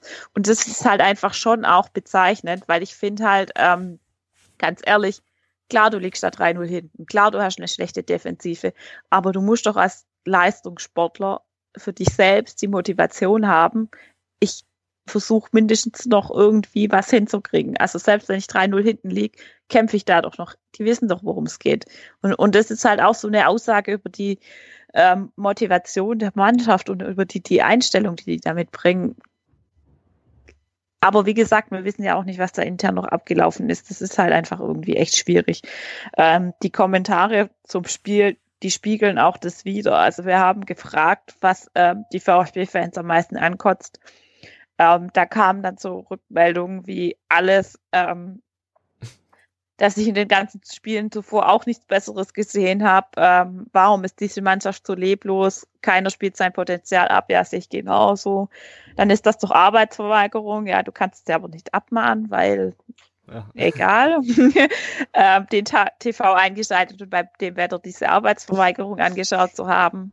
Dann ähm, runter mit denen in Liga 2. Auf keinen Fall den Trainer für die Opfer, dass sie wieder ein Alibi haben. Ja, haben sie aber gemacht absolute Demontage. Ähm, Schande, dass sie das Trikot tragen dürfen. Ja, also, was man alles sich halt so vorstellt. Also, also wirklich da darf ich mal auf, auf, ein bisschen zurückblicken. Wann war der VfB gut? Der VfB war dann gut, wenn er äh, in der Geschichte, als er ähm, Spieler aus der Region äh, in der Mannschaft hatte, die, die natürlich was konnten, denen aber auch der Verein wichtig war, als der VfB eine Identität hatte. Mhm. Ähm, man muss nur zurückgucken, 2007, ähm, einige junge, aufstrebende Nationalspieler, äh, Kedira Gomez, äh, Hildebrand, das war die Meisterschaft. Oder 92 mit Buchwald und davor Gut, mit Klinsmann wurden sie gar nicht Meister, aber hatten trotzdem einen Hoch und 84 auch mit Ohlicher und äh, Hadewitsch und so weiter und die Wundermänner früher. Das ist das, was ein äh, Verein wie den VfB Stuttgart ausmacht. Übrigens auch Bayern München. Ja, äh, die sind, das ist auf einem höheren Niveau, aber auch die hatten ihre ganz äh, großen Epochen in den 70ern, aber auch jetzt im zurückliegenden Jahrzehnt, als da Spieler äh, da waren, die in München oder in Bayern groß geworden sind oder vielleicht wie Toni Groß jetzt auch mit 17 zum Verein gekommen sind, immerhin noch als Jugendlicher. Ähm, und ja, man darf sich nicht wundern, wenn da jetzt keine mehr sind oder wenige, wenn dann die Identität leidet und wenn denen das nicht mehr so wichtig ist, ob der VfB Stuttgart äh, nächstes Jahr auch noch Bundesliga spielt, wenn sie vielleicht nicht mehr da sind, mhm. ähm, die vielleicht gar nicht wissen, äh, dass sie beim Verein spielen, der irgendwie fünfmal deutscher Meister war. So. Also mhm. ich würde es nicht ausschließen, ja. Ich will niemandem die, die Illusionen rauben, aber damit muss man vielleicht, damit muss man vielleicht leben. Auf der anderen Seite darf man es auch nicht nur auf die Spieler schieben. Das ist oft auch eine Führungsfrage. Über den Trainer haben wir gesprochen, über den Sportvorstand haben wir gesprochen. Also man, ähm, ich, kenne, ich kenne auch Situationen jetzt aus anderen Kontexten, wo man sagt, na eigentlich war sozusagen haben die hat der Spieler oder die Spieler echt einen guten Charakter, so wie man sich das wünscht. Aber ja, wenn dann irgendwie äh, die Führung versagt, dann bleibt es oft an ihm hängen, ja, dann kann der es auch nicht mehr retten. Ja, ähm, das, das, ist ja auch echt oft ein Phänomen, das du in Unternehmen hast. Wenn die Führung nicht funktioniert oder wenn gar keine Führung da ist, dann, dann funktioniert es auch auf den unteren Ebenen nicht. Ja. So ist es. Auf der, ja. einen, Seite, auf der einen Seite ja, ähm, auf der anderen Seite denke denk ich mir aber, also selbst wenn keinem oder nur wenigen dieser Spieler äh, die Historie ähm, und das, das Vereinsbewusstes und alles, was da so dranhängt, die können ja alle die Tabelle lesen ja, und die wissen ja alles, ja. Augsburg, wie viele Punkte hatten die Vorsprung? Äh, warte mal, das sind sie zehn Punkte vor, das heißt, da müssen sie vorher sieben Punkte Vorsprung gehabt Ja. haben. Also, die können ja die Tabelle lesen, ja. Und wie du so ein Spiel 6 zu 0 abgeben kannst. Und klar, irgendwann kommst du in so einen Ja. Automatismus rein und klar, Augsburg ist dann halt auch irgendwann in den Rausch reingekommen, gar keine Frage. Aber die waren ja von vornherein nicht auf dem Platz. Und da denke ich mir, unabhängig von dieser ganzen Geschichte, die du gerade angesprochen hast, Olli, kannst du in so ein Spiel nicht so reingehen. Und das hatten wir ja vor drei Jahren schon mal. Das ist ja genau das gleiche gewesen. Dieses Montagsspiel gegen Bremen, wirklich ein direkter Konkurrent. Und du lässt dich da 6 zu 2 abfrühstücken. Und das, das, also das verstehe ich nicht. Und es war auch einfach, also, die waren überhaupt nicht auf dem Platz. Das, beim 1 zu 0 hast du schon gesehen, da ist keiner bei der Sache. Ich weiß nicht, wie da drei Verteidiger, wie dir nicht auffallen kann, dass dann ähm, äh, ein Kedira völlig frei steht und, und, und das Tor machen kann. Und es ging ja genauso weiter. Ähm, Ja, es hieß ja dann danach in den Medien, der Kicker hat dann geschrieben, die Mannschaft spielt gegen den Trainer. Ich kann mich immer noch nicht irgendwie, ähm, das, das wurde ja beim VfB schon oft gesagt und ich kann mich da immer noch nicht irgendwie ähm, damit abfinden, dass man sagt, eine Mannschaft spielt gegen Trainer, weil das ist Leistungssport. Und du hast ja auch deine eigene Karriere, die du irgendwie vorantreiben willst. Also selbst wenn dir es nicht um den Verein geht, spielst du doch nicht gegen deinen Trainer. Also das finde ich Vielleicht haben, sie irgendwie. dem Verein, vielleicht haben sie dem Verein ja einen Gefallen damit getan und das Leiden Ja. beendet.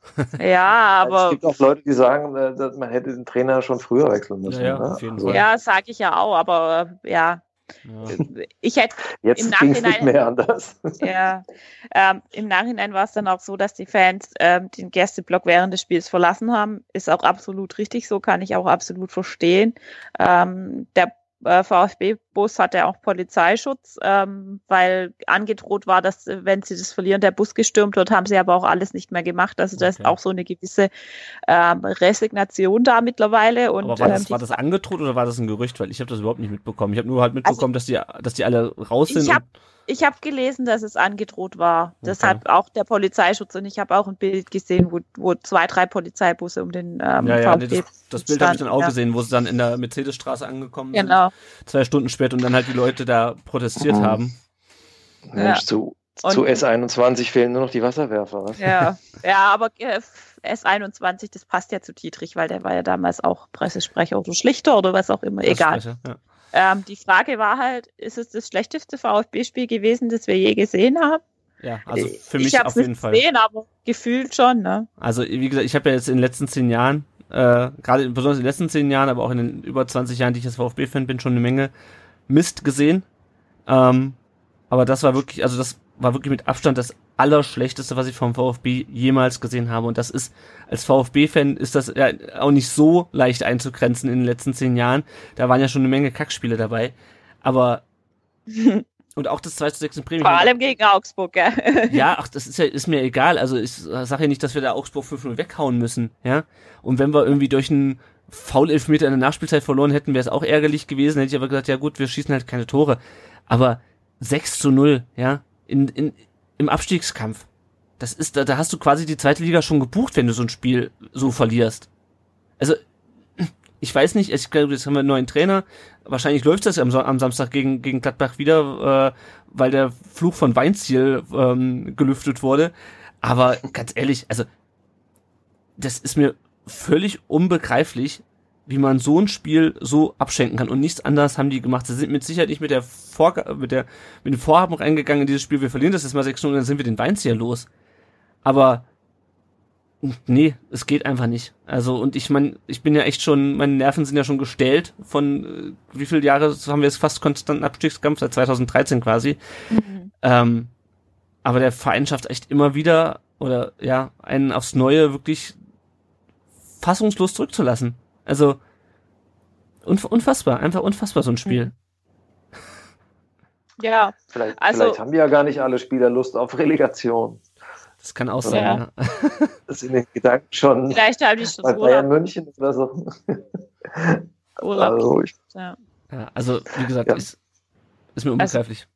nicht, Ja, dass man sich noch verletzt, weißt du. Ja, schon. Also ich denke, zum, zum Augsburg-Spiel ist auch alles gesagt. Ähm, gucken wir doch mal, wie es jetzt aktuell so aussieht. Also Weinziel ähm, ist noch abends nach dem Spiel entlassen worden. Da haben wir irgendwie alle, glaube ich, nicht so damit gerechnet. Also ich habe gedacht, das passiert wahrscheinlich erst am nächsten Morgen. Ja. Ähm, aber es war dann schon auch die richtige ähm, Reaktion. Ähm, Bellerbart und Altintop sind mitgegangen ähm, und der Nachfolger ist Nico Willig, der bisherige U19-Trainer. Also ehrlich gesagt, wenn ich es mir jetzt im Nachhinein überlege, hat Markus Weinzel die Mannschaft nicht besser gemacht. Er hat einen miserablen Punkteschnitt, der miserabelste Punkteschnitt, den je ein VfB-Trainer hatte. Ähm, er hat nach Teil von Korkut nicht viel geändert. Also vom, vom Spielstil ähm, war zumindest unter Korkut die Defensive noch einigermaßen stabiler. Ähm, er hat äh, jetzt irgendwie es hat einigermaßen besser funktioniert, aber irgendwie halt doch nicht. Es war eher so, wie, wie nennt man das? Das, das, ähm, das Pferd ist tot, aber man sitzt halt noch drauf irgendwie, ja. ja, vor allem ähm, hat er, er hat ja dann auch irgendwie gesagt, äh, ja, der hat ja auch irgendwie, hat das Gefühl, der hat irgendwie auch gar keinen Plan mehr, was er mit denen anfangen soll. Nee, nee ich meine, ähm, vor allem in der Pressekonferenz hat er irgendwie gesagt, ja, äh, wir hatten ja am Anfang in den ersten drei Spielen zwölf Tore kassiert, äh, da habe ich ja Offensive aufgestellt äh, und dann habe ich aber umgestellt, deswegen spielen wir jetzt Defensive. Und ich denke mir, naja, wir haben aber in den drei Spielen auch kein Tor geschossen, als du Offensive aufgestellt hast. Ja? Also.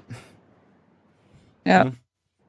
Ja, und ähm, unsere Leser, die fragen sich jetzt halt zum Beispiel, ähm, ob ähm, wir eigentlich nur Scheißtrainer haben oder warum die Trainer nie die Mannschaft erreichen oder nur auf Zeit. Das hat der Rafte Penguin ähm, geschrieben da wird sich da nie dran irgendwie was ändern. Und ähm, wenn Hitz sagt, das will ich kein Risiko darstellt, ist es doch ein Risiko, weil die U19 eigentlich die erfolgreichste Mannschaft des VfB-Jahres ist. Also was aus den Titelchancen ja. für die U19 wird. Das hat Willig auch schon beantwortet. Er hat gemeint, ähm, das wird gut funktionieren äh, mit, mit dem Co-Trainer und ähm, die sind so stabil und haben jetzt, glaube ich, auch nur drei Saisonspiele noch.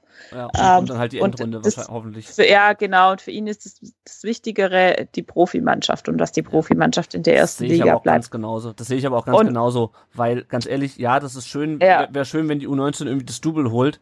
Ähm, nur wenn wir nächste Saison zweite Liga spielen, ähm, ja, gut, ist halt die Frage, ob Willi, ob Willi dann äh, den Klassenhalt noch schafft, aber äh, ja, Titel im Nachwuchs sind schön, äh, es ist aber nicht das Hauptziel der Nachwuchsarbeit. Ja, genau. ne?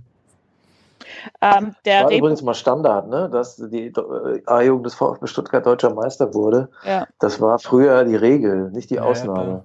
Ja, ähm, man muss auch sagen, wenn man schon bei den strukturellen Problemen ist, dass Ralf Rangnick einige aus dem NLZ Stuttgart nach Leipzig gezogen hat, Frieder Stroff beispielsweise, mhm. äh, und aber auch andere, das hat dem Verein, glaube ich, geschadet. Ja. Denn unter Stroff, das muss man, man, also in Leipzig schafft er das gerade nicht, aber in Stuttgart kamen immer wieder auch äh, äh, Spieler hoch.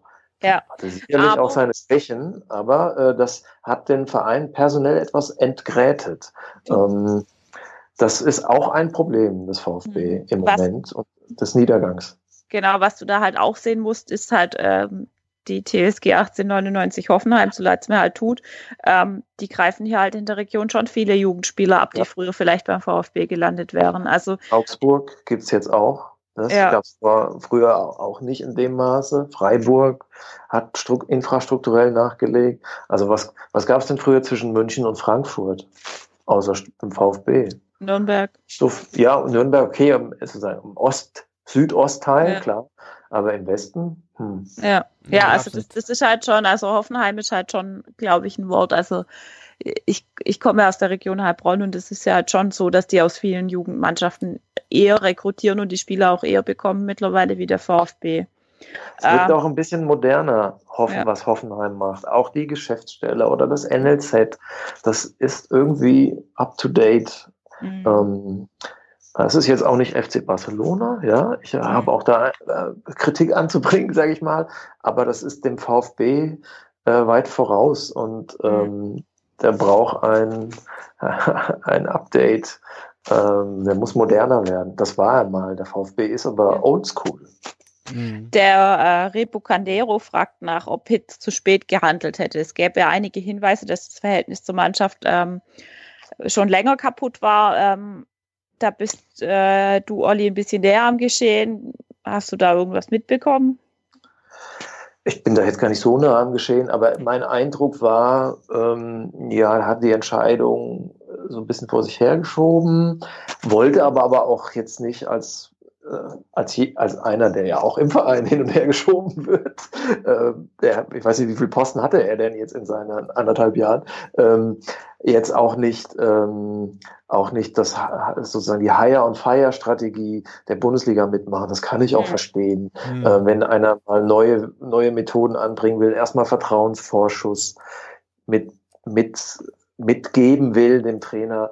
Außerdem muss man auch so jemanden, auch wenn der 50 Länderspiele gemacht hat oder was 51, einfach mhm. mal Zeit geben, in so eine Rolle reinzuwachsen. So eine schwere Entscheidung, die macht man ja nicht per Münzwurf, sondern die muss irgendwie gut abgesichert sein, wohl überlegt sein. Man braucht Alternativen und er muss in seine Rolle reinwachsen. Das würde ich ihm jetzt, also das ist jetzt kein fettes Minus, dass er da ähm, Weinziel so spät entlassen hat, wie ich finde. Aber im Nachhinein kann man natürlich schon sagen, ja, das war schon vorher absehbar mhm. und die Bilanz einfach desaströs. Und der VfB hat ja auch Spiele, selten 1-0 verloren, sondern meistens 3-0. Ja. Ähm, auch in Spielen, wo sie noch ganz gut mitgehalten haben. Ich denke zum Beispiel an Gladbach oder so. Am Ende stand trotzdem 3-0. Mhm. Ähm, ja, ähm, also ich finde schon, man hätte früher reagieren können. Also ich bin jetzt nur, also Kontinuität ist schön und gut, aber ist kein Selbstzweck. Man soll an Trainern festhalten, aber bitte nur an guten.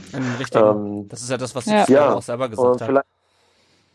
Und vielleicht ja. hat er selber gesagt, okay, das äh, stimmt, hatte ich, vielleicht habe ich es jetzt aus dem Kopf von ihm übernommen. Auf der anderen Seite, vielleicht müsste man auch fragen, ist es richtig, jetzt will ich nicht vielleicht sogar noch mehr Vertrauen entgegenzubringen und zu sagen, auf dich setze ich, äh, selbst wenn du absteigst, könnte man ja auch fragen. Ja, das, das da äh, habe ich zu wenig Einblick. Ich habe mir sagen lassen, also die Leute, die ihn kennen und beobachtet haben, sagen, Willig ist ein guter Trainer, Trainertalent. Mhm. Ist jetzt die Frage, ob man äh, im kalten Wasser gleich schwimmt. Äh, Bundesliga ist doch nochmal was anderes. Mit den ganzen Nachwuchstrainern gibt es, sagen wir mal, vorsichtig gemischte Erfahrungen mhm. in der Bundesliga. Es ist was Neues. Was kann er jetzt noch ändern? Das ist die große Frage. Genau, ähm, also das, das sind auch die Fragen, die die Hörer gestellt haben. Also die eine Frage war die, dass, ähm, ob äh, wir ihn für die richtige Lösung halten und ob es nicht eventuell eine Möglichkeit war, ihn auch über die Saison hinaus zu verpflichten. Und ähm, ob wir der Meinung sind, dass er eine konkurrenzfähige Einheit auf dem Platz bekommt und ähm, warum auch von vornherein ausgeschlossen wird, dass Willig auch nächste Saison Trainer ist. Also es sind so ein bisschen die gleichen Fragen. Ich habe das jetzt mal so ein bisschen zusammengefasst. Mhm. Mhm. mhm. Also ich, ich denke irgendwie wahrscheinlich äh, hat man schon eine Lösung in, die, in der Hinterhand für nächste Saison, weil sonst, keine Ahnung, wenn das gut macht, hätte man ja sagen können, gut, man, man zieht dann weiter. Ähm, ich denke schon, dass es realistisch ist, realistisch ist, dass er was hinbekommt. Ähm, ich, ich fand gut, was er in der Pressekonferenz gesagt hat, will mich davon aber auch nicht zu stark blenden lassen, mhm. weil auch ähm, ja, Jan Schindelmeister und Hannes Wolf und, und Markus Weinzel und Robin Dude und wie sie alle heißen, haben bei uns tolle Pressekonferenzen gehalten und im Endeffekt, ähm, ja, stehen wir jetzt da, wo wir jetzt stehen. Ähm, aber jetzt schauen wir mal. Also ja. ich denke, er ist halt auf jeden Fall jemand, der geerdet ist, der sich absolut mit dem Verein identifiziert. Das kam auf jeden Fall raus, dass er gerne im Verein ist, dass er das auch ähm, irgendwie lebt und das auch schon lang macht und auch erfolgreich macht mit der U19 und hier viele Möglichkeiten und Chancen bekommen hat. Und ähm, ich, ich würde einfach abwarten und gucken, was passiert. Wir haben jetzt noch vier Spiele gegen Gladbach zu Hause, Hertha auswärts, hm. Wolfsburg zu Hause und Schalke auswärts. Ähm, sind sechs Punkte hinter Schalke und drei vor Nürnberg. Ja, vielleicht äh, noch mal ganz kurz zum, zum Willi ja. und warum er nicht äh, über die Saison hinaus geht. Also wir hatten ja schon mal einen Trainer, äh, einen Nachwuchstrainer, den wir zum Cheftrainer befördert haben, ja. also zum, den wir als Interimstrainer hatten und den wir dann nach drei Spielen zum Cheftrainer befördert haben. Ähm, das war Jürgen Kramny. Äh, der war dann in der gesamten Rückrunde mhm. Cheftrainer und wir sind mit ihm abgestiegen. Also ähm, ich sag mal, selbst wenn und ich glaube auch, dass Nico Willig zumindest auf, ist auf jeden Fall ein guter Jugendtrainer offensichtlich. Ansonsten würde die A-Jugend nicht da stehen, wo sie steht, nämlich auf Platz eins in der, in der Südweststaffel und im Pokalfinale. Ähm, gleichzeitig weiß ich aber nicht, wie er als äh, Bundesliga-Cheftrainer ist und ich weiß nicht, ob man das nach vier Spielen sagen kann. Ähm, und ich möchte nicht schon wieder in das Problem reinlaufen, dass er vielleicht äh, nächste Saison damit noch überfordert ist, Bundesliga-Trainer zu sein und wir ihn schon wieder irgendwie wenn nicht entlassen, aber zumindest wieder in die, zur A-Jugend zurückschicken müssen und schon wieder einen neuen Mhm. Trainer haben. Deswegen finde ich das gar nicht so blöd zu sagen, okay, du machst jetzt diese vier Spiele. Er hat ja auch selber gesagt, er sieht das jetzt so als sein Projekt an und freut sich aber dann danach auch wieder zur, zur A-Jugend zurückzugehen. Und es ging wohl auch von ihm aus, Genau. dass er gesagt hat, er möchte nur diese vier Spiele machen oder sechs, wenn es halt in die Relegation Ja. geht. Ähm, deswegen finde ich das Die eigentlich. Frage ganz- ist ja auch, wen kriegt man? Also das muss man ja auch mal fragen. Wer geht am 31. Spieltag äh, zum Tabellen 16., der gerade 6 in Augsburg verloren hat? Also VfB Stuttgart hat einen großen Namen, ja. Ähm, da gibt es sicherlich viele, die das irgendwie sich schon zumindest mal überlegen würden, aber es ist auch ein, einfach ein Risiko, ja. Und Thomas Doll war ja schon vergeben. Gott Ja. sei Dank. Ja, und dann. Manuel Baum. Ja. Sag, jetzt, sag nichts zu Manuel Baum. Also wenn er, wenn er, ich würde sagen, wenn er klug ist, ähm, setzt er jetzt auf eine sozusagen, also ein neuer Trainer bringt immer neue Chancen, immer. Ja, äh, Hierarchien entstehen neu, ähm, Spieler, die irgendwie nicht auf 100 Prozent waren, äh, müssen wieder aufdrehen. Also zumindest eine klassische Situation. Also eine Chance ist da. Wenn er klug ist, setzt er jetzt auf ein klares Gerüst. Ähm, wir haben ja schon ein paar entscheidende Spieler genannt. Äh, also Ca- Castro fände ich äh, nach wie vor einen, auf den ich setzen würde. Ich finde ist auch Tom, wahrscheinlich Gomez in der Situation, einfach als erfahrener Mann, dem das was bedeutet. Und dann äh, kann ich mir vorstellen, dass der VfB gegen Gladbach auch einen Punkt holt. Wer weiß, vielleicht sogar auch gewinnt. Oder Hertha, ja, ich meine, das ist ja ist ja irgendwie auch, äh, sind auch die Lichter aus. Mhm. Das kann man gewinnen. Ne? Ähm, der so, also das trifft auf keine Übermannschaft mehr. VfB Nee. ist ähm, in allen Spielen sind Punkte möglich. Tja, die Glaskugel Genau. Die Glaskugel. ist noch nicht enthüllt, aber ich, ich würde sagen, wenn, aber Platz 15 halte ich schon fast für zu unrealistisch. Ja, also wenn, wenn, dann geht's über die, die Relegation. Gut, die anderen haben ein schweres Restprogramm. Ähm, Schalke spielt noch in Dortmund, ähm, äh, in Augs äh, zu Hause gegen Augsburg, gegen Leverkusen auswärts und gegen uns. Äh, ähm, Nürnberg spielt in Bayern. Nee, gegen Bayern zu Hause, in Wolfsburg auswärts, ähm, Mhm. gegen Gladbach zu Hause und ähm, gegen Freiburg auswärts. Ja. Ähm, Nürnberg muss man, Nürnberg Darf ist man noch nicht ganz auf Distanz. Ne? Ja, die haben, ich äh, beobachte Nürnberg sehr häufig aus privaten Gründen und die haben einen klaren Aufwärtstrend. Das ist immer noch nicht top so, aber da sind in jedem Spiel knapp dran. Das war auch in, selbst in Leverkusen waren sie schlechter, ja, aber das 1-1 wäre fast gefallen in der 85. Mhm. 80. Wir haben gegen Dortmund einen Punkt geholt. Die hätten gegen Schalke gewinnen müssen. Da hat's der Schiri äh, verdorben. Sie hatten in Stuttgart boah, hatten sie auch Chancen. Ne? Mhm. Also die äh, ja gegen Bayern ja, wird wahrscheinlich nichts drin sein. Aber ich könnte mir vorstellen, dass die am Ende in Freiburg, aber auch zu Hause gegen Gladbach, vielleicht sogar in Wolfsburg, also das, da, die können schon noch ein Spiel gewinnen und vielleicht auch, vielleicht auch zwei. Also da darf Ja. der VfB, äh, darf man darf man sie nicht aus den Augen verlieren. nehmen, ja. Hannover würde ich abschreiben, aber Nürnberg Ja. nicht. Wenn wir uns die äh, zweite Liga mal angucken, der HSV ist aktuell Zweiter mit 53 Punkten. Danach kommt, jetzt kommt's, Paderborn äh, mit 51 Punkten, ähm, Union Berlin mit 50 Punkten und Heidenheim mit 49 Punkten. Also es ist alles relativ eng da unten, gell? Äh, Ja. Da oben, meine ich, in der zweiten Liga Da unten, da oben. Ja. da unten, da oben quasi. Ähm, also das wird äh, Paderborn, muss ich ehrlich gesagt dich nochmal haben. Ich habe ja von vornherein gesagt, ähm, schon, das wird HSV und Hannes Wolf schießt uns in die zweite Liga. Aber ähm, Heidenheim wäre natürlich, puh, Ja, ist halt Äh, Das ist ja sozusagen, das ist jetzt sozusagen die Reservemannschaft vom VfB, oder? Da Nee. spielen da nicht einige, einige, die beim VfB ausgebildet wurden. der HSV. Ah. Ja. Ja, ja, Heidenheim. Heidenheim. Ach so, Heidenheim. Ja, aber HSV ist das gleiche. Da herrscht auch Mangala und ähm, Also Özkan. Heidenheim in die zweite Liga abzusteigen, das wäre ja nun wirklich. Äh, das wäre wirklich das, das, das würde selbst ja Debakel- hier noch wehtun. Da, äh, wir- da hätte der VfB doch früher nicht mal die Kickstiefel angezogen. Ja. Äh, und, äh, aber, aber ich wüsste jetzt tatsächlich auch nicht, äh, ob, ob der VfB da sicher gewinnen würde.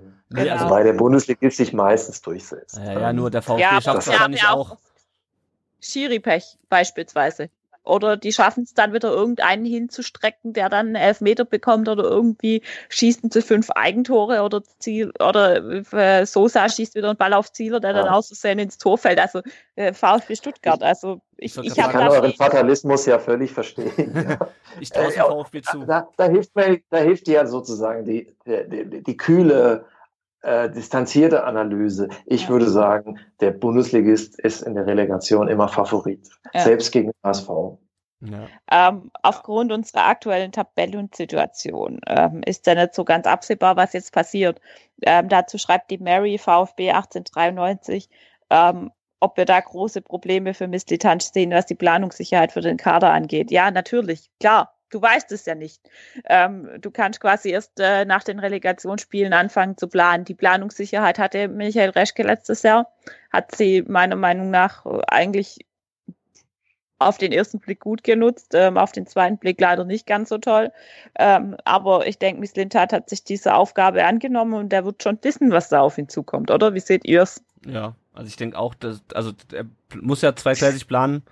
Ja. Ähm, und wird das mit Sicherheit schon tun. Der weiß ja in welcher, also so bisschen halt kommen wir gleich noch, aber der weiß ja in welcher Situation er zum VfB äh, gekommen ist. Ähm, Genau, der hat ja nicht irgendwie, äh, der saß ja nicht irgendwo im, im Bunker und hat fünf Wochen lang keine Zeitung gelesen und hat, äh, er kam zum VfB und wow, wir spielen nächstes Jahr international oder so. Also pff, äh, der lebt ja jetzt auch nicht hinterm Mond. Ja. Aber nochmal kurz zur, zurück zur Relegation. Also das sind halt einfach Kackspiele, Relegation, weil du kommst als, als, Ja. als Bundesligist kommst da rein, hast den Großteil der Saison verloren, ähm, bist aber trotzdem irgendwie noch zumindest auf dem Papier besser als der Zweitligist, weil sonst wird der nicht zweite Liga spielen, nur der hat halt einen Großteil seiner Spiele gewonnen. Äh, das ist ein einziges Gewürge. Also das ist keine Ahnung, ich, auf, am Ende müssen wir froh sein, dass die Relegation gibt, weil wir ansonsten direkt runtergehen würden. Aber ähm, Spaß macht das, glaube ich, keinen. Also das sind, glaube ich, die spaßlosesten Spiele, die man sich vorstellen kann in der, in der Saison als Bundes, als äh, Tabellen 16. der Bundesliga. Genau. Ja, die Ähm, waren jetzt zuletzt ja auch wirklich keine äh, Leckerbissen, die Spiele, Nee, also es ist ja die nur, letzten also, das ist reinste Gewürge. Ähm, und ähm, die einen können nicht besser, besser und die anderen wollen nicht besser, keine Ahnung. genau. Ja. Ähm, wir haben jetzt gerade Misslitat schon angesprochen. Das wäre jetzt auch so ein bisschen der Übergang ähm, zu unserem nächsten Thema. Alles weitere rund um den Brustring. Wir können vielleicht mit dem Mystitat gerade mal anfangen. Ähm, der wurde äh, Ja. vorgestellt vorletzte Woche. Ähm, ist ja mittlerweile sind ja Chef-Scouts auch nicht mehr ganz unbekannt. Michael Reschke kannte man auch vorher schon. Sven Mislintat auch. Ähm, hat euch das überrascht, dass der zum VfB kommt? Ja, Oder schon ein ihr nicht bisschen. Ich, Lust? also ich, um es mal so zu antworten, ich hatte jetzt keine Insider-Informationen, die darauf hindeuten. Ist auch jetzt nicht meine, sozusagen mein, ist jetzt weniger mein Job, dass ich irgendwie ähm, Wechselgerüchten auf den Grund gehe und das als erster melden will. Das meine ich auch gar nicht abfällig. Das machen andere besser als ich. Und, aber es ist auch deren sozusagen das Profil deren Auftraggeber, also Arbeitgeber und Redaktion ist ein anderes als jetzt bei uns. Wir sind eher sozusagen die analytische Hintergrundberichterstattung und wir müssen jetzt nicht gucken, weil, dass wir irgendwie die Info als erstes bekommen. Mm. So, ne? Würde ich auch mal mitnehmen, aber äh, also nee, also ich war jetzt genauso überrascht ähm, wie ihr. Wahrscheinlich zieht eine Frage darauf, so nach dem Motto, dass der sich das antut, so, Genau. oder? Wenn ich das richtig verstanden habe. Ähm, ja, aber ich weiß jetzt gar nicht. Also da ist jetzt auch wieder Thema Misslintat, da, da kommt ja bei mir der Berufskeptiker durch. Also natürlich habe ich auch die Arien gehört, die auf ihn gesungen wurden. Aber mich macht das fast ein bisschen skeptisch, wenn jemand so immer wieder mit gewissen Transfers so in äh, Verbindung gebracht wird, die er angeblich getätigt hat. Oft ist das ja aber auch Teamarbeit. Und meistens redet man nicht über die Transfers, die gescheitert sind. Und man darf auch nicht vergessen, also in Arsenal ist er offenbar nicht angekommen. Ja, ähm, wie lange war er da? Anderthalb Jahre, Mhm, wenn überhaupt.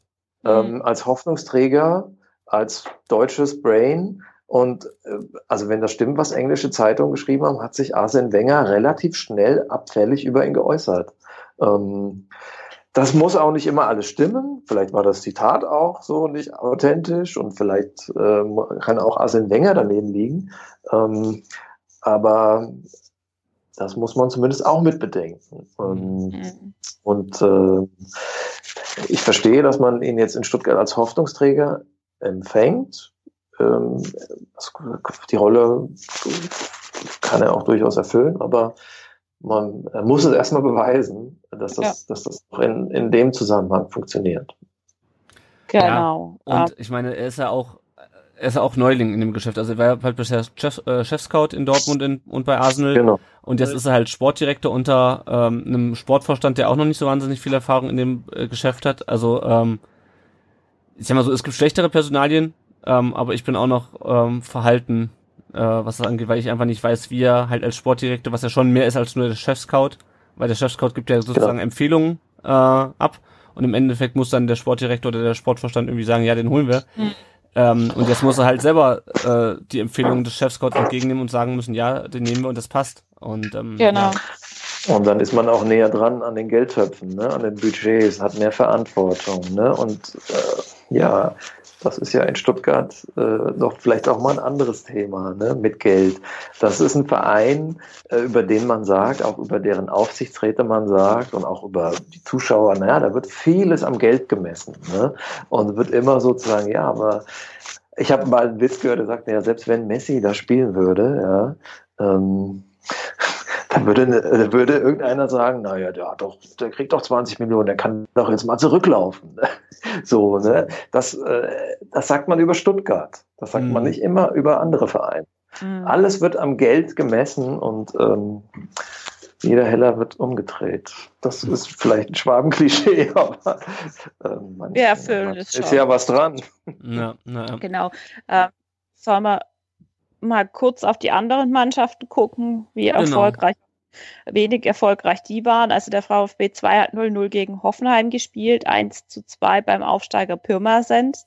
Ähm, die haben 25 Punkte nach 30 Spielen und stehen auf Platz 16. Das ist ein direkter Abstiegsplatz. Also, naja.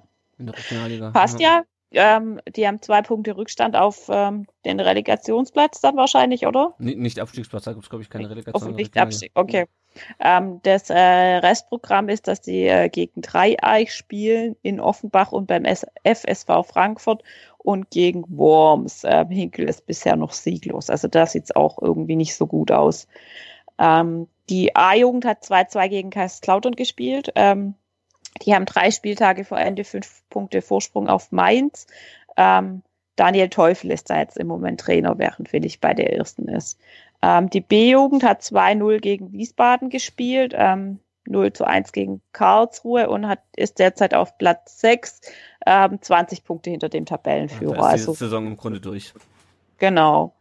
Äh, dann das nächste Thema, das wir noch gern ein bisschen ansprechen wollen, ist, ähm, dass es wieder diverse Gerüchte darüber gibt, dass ähm, Wolfgang Dietrich anscheinend finanziell vom Aufstieg Unions oder Heidenheims profitiert und eventuell sogar noch Anteile an Quadrex hält. Äh, ja, das ist genau. alles, alles wieder so ein sehr undurchsichtiges Firmengeflex, äh, äh, Geflex, äh, Komplex, Geflecht wollte ich sagen. Du bist ich, von Quadrex auf Geflex gekommen. Ge ne? ja, Geflex und Komplex, äh, Geflecht und Komplex zusammengemischt, dann kam Geflex raus. Neues Wort, okay. Ähm, kommt ab und zu mal vor. Ähm, da wurden wir auch dazu gefragt, ähm, wie wir da dazu die Lage einschätzen, ob das ein ähm, Stolperstein für Dietrich wird, ähm, und ähm, ähm, dann wurde auch gefragt, wer beim VfB wirklich die Macht hat. Daimler mit Wilfried Port, Kercher. Ähm, wie läuft, läuft das Daumensenken ab? Allein mit Worten, hey Wolfgang, das reicht jetzt, ist es ja nicht getan. Welche Druckmittel haben da auch Investoren? Ja. Also, also Grund. Ja.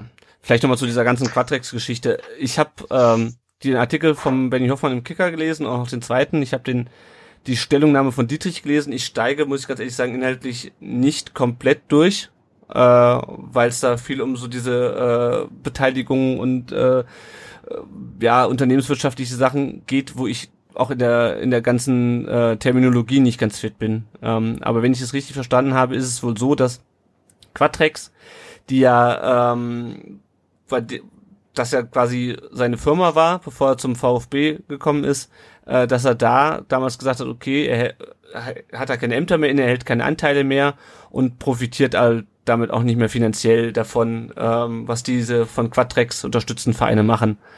Äh, und jetzt ist es halt wohl so, dass er nicht mehr direkt an Quatrix Anteile erhält, aber ähm, an irgendeiner Tochterfirma äh, und darüber wohl auf jeden Fall noch Geld erhält aus diesem ganzen Firmengeflecht. Angeblich äh, unabhängig davon, ob jetzt, ob wir jetzt gegen Union und Heidenheim in der Relegation spielen oder nicht. Ähm, aber es ist auf jeden Fall, und ich gehe auch fast davon aus, dass es rechtlich wahrscheinlich alles einwandfrei ist, weil Wolfgang Dietrich ja nicht dumm ist. Ähm, mhm. Aber man hat halt so ein bisschen das Gefühl, dass er damals vor der Wahl äh, nicht die äh, nicht die ganze Wahrheit gesagt hat. Das heißt zwar dann, dass der Aufsichtsrat vom VfB, der damalige, ähm, das alles geprüft hat und für okay befunden hat. Äh, das wundert mich aber überhaupt nicht, weil die wollten ihn auch als Präsident haben. Die DFL hat es auch geprüft. Also wir, ist es wahrscheinlich rechtlich einwandfrei. Moralisch äh, ist es wahrscheinlich, aber auf der anderen Seite nicht ganz so. Äh, wir müssen mal, mal gucken, wie ähm, der Benny Hoffmann vom Kicker oder wie der Kicker dann ist nochmal auf die Reaktion vom, vom VfB oder von Dietrich reagiert. Äh, der Benny Hoffmann ist es, glaube ich, beim STR-Podcast diese Woche zu Gast. Ähm, hm. Würde ich auf jeden Fall mal reinhören. Ist vielleicht ganz interessant, was der Benny dazu sagen hat. Ähm, ja, also ich sag mal so, ich kenne keinen anderen Bundesliga-Präsidenten von dem Bundesliga-Verein, der, ähm, also ich vielleicht mal abgesehen jetzt von Sachen wie Leipzig und Wolfsburg, äh, die irgendein, auch nur eine entfernte Verbindung zu einem anderen Verein haben und da irgendwie äh, Geld mitverdienen mit der Verbindung ja. zu anderen Vereinen. Also das ist halt so ein bisschen das, wo ich sage, äh, das muss nicht sein und offensichtlich hat er sich auch noch nicht direkt äh, von allen Beteiligungen getrennt, ähm, bevor er beim VfB angefangen hat. Denke ich mir, warum macht man sich da so angreifbar und ähm, ja, warum lässt man dann noch den Schatten eines Zweifels überhaupt zu? Weil das ist natürlich äh, ja als Präsident vom VfB finde ich das problematisch. Ich weiß nicht, Olli, mhm. wie, wie sehr hast du die Thematik verfolgt? Ja, das ist ein, das ist ein Riesenthema. Ähm, übrigens, das Gerücht gibt es in der Branche schon lange, äh, dass er Geldgeber ist und auch ein bisschen zu Einflussversuchen ja, äh, ausübt. Und äh, ich tatsächlich konnte ich jetzt den zweiten Teil auch noch nicht lesen, weil ich heute aktuell gearbeitet habe und er ist heute erst erschienen. Ähm, und man muss ohnehin mal abwarten, was jetzt noch alles kommt und wie Dietrich reagiert.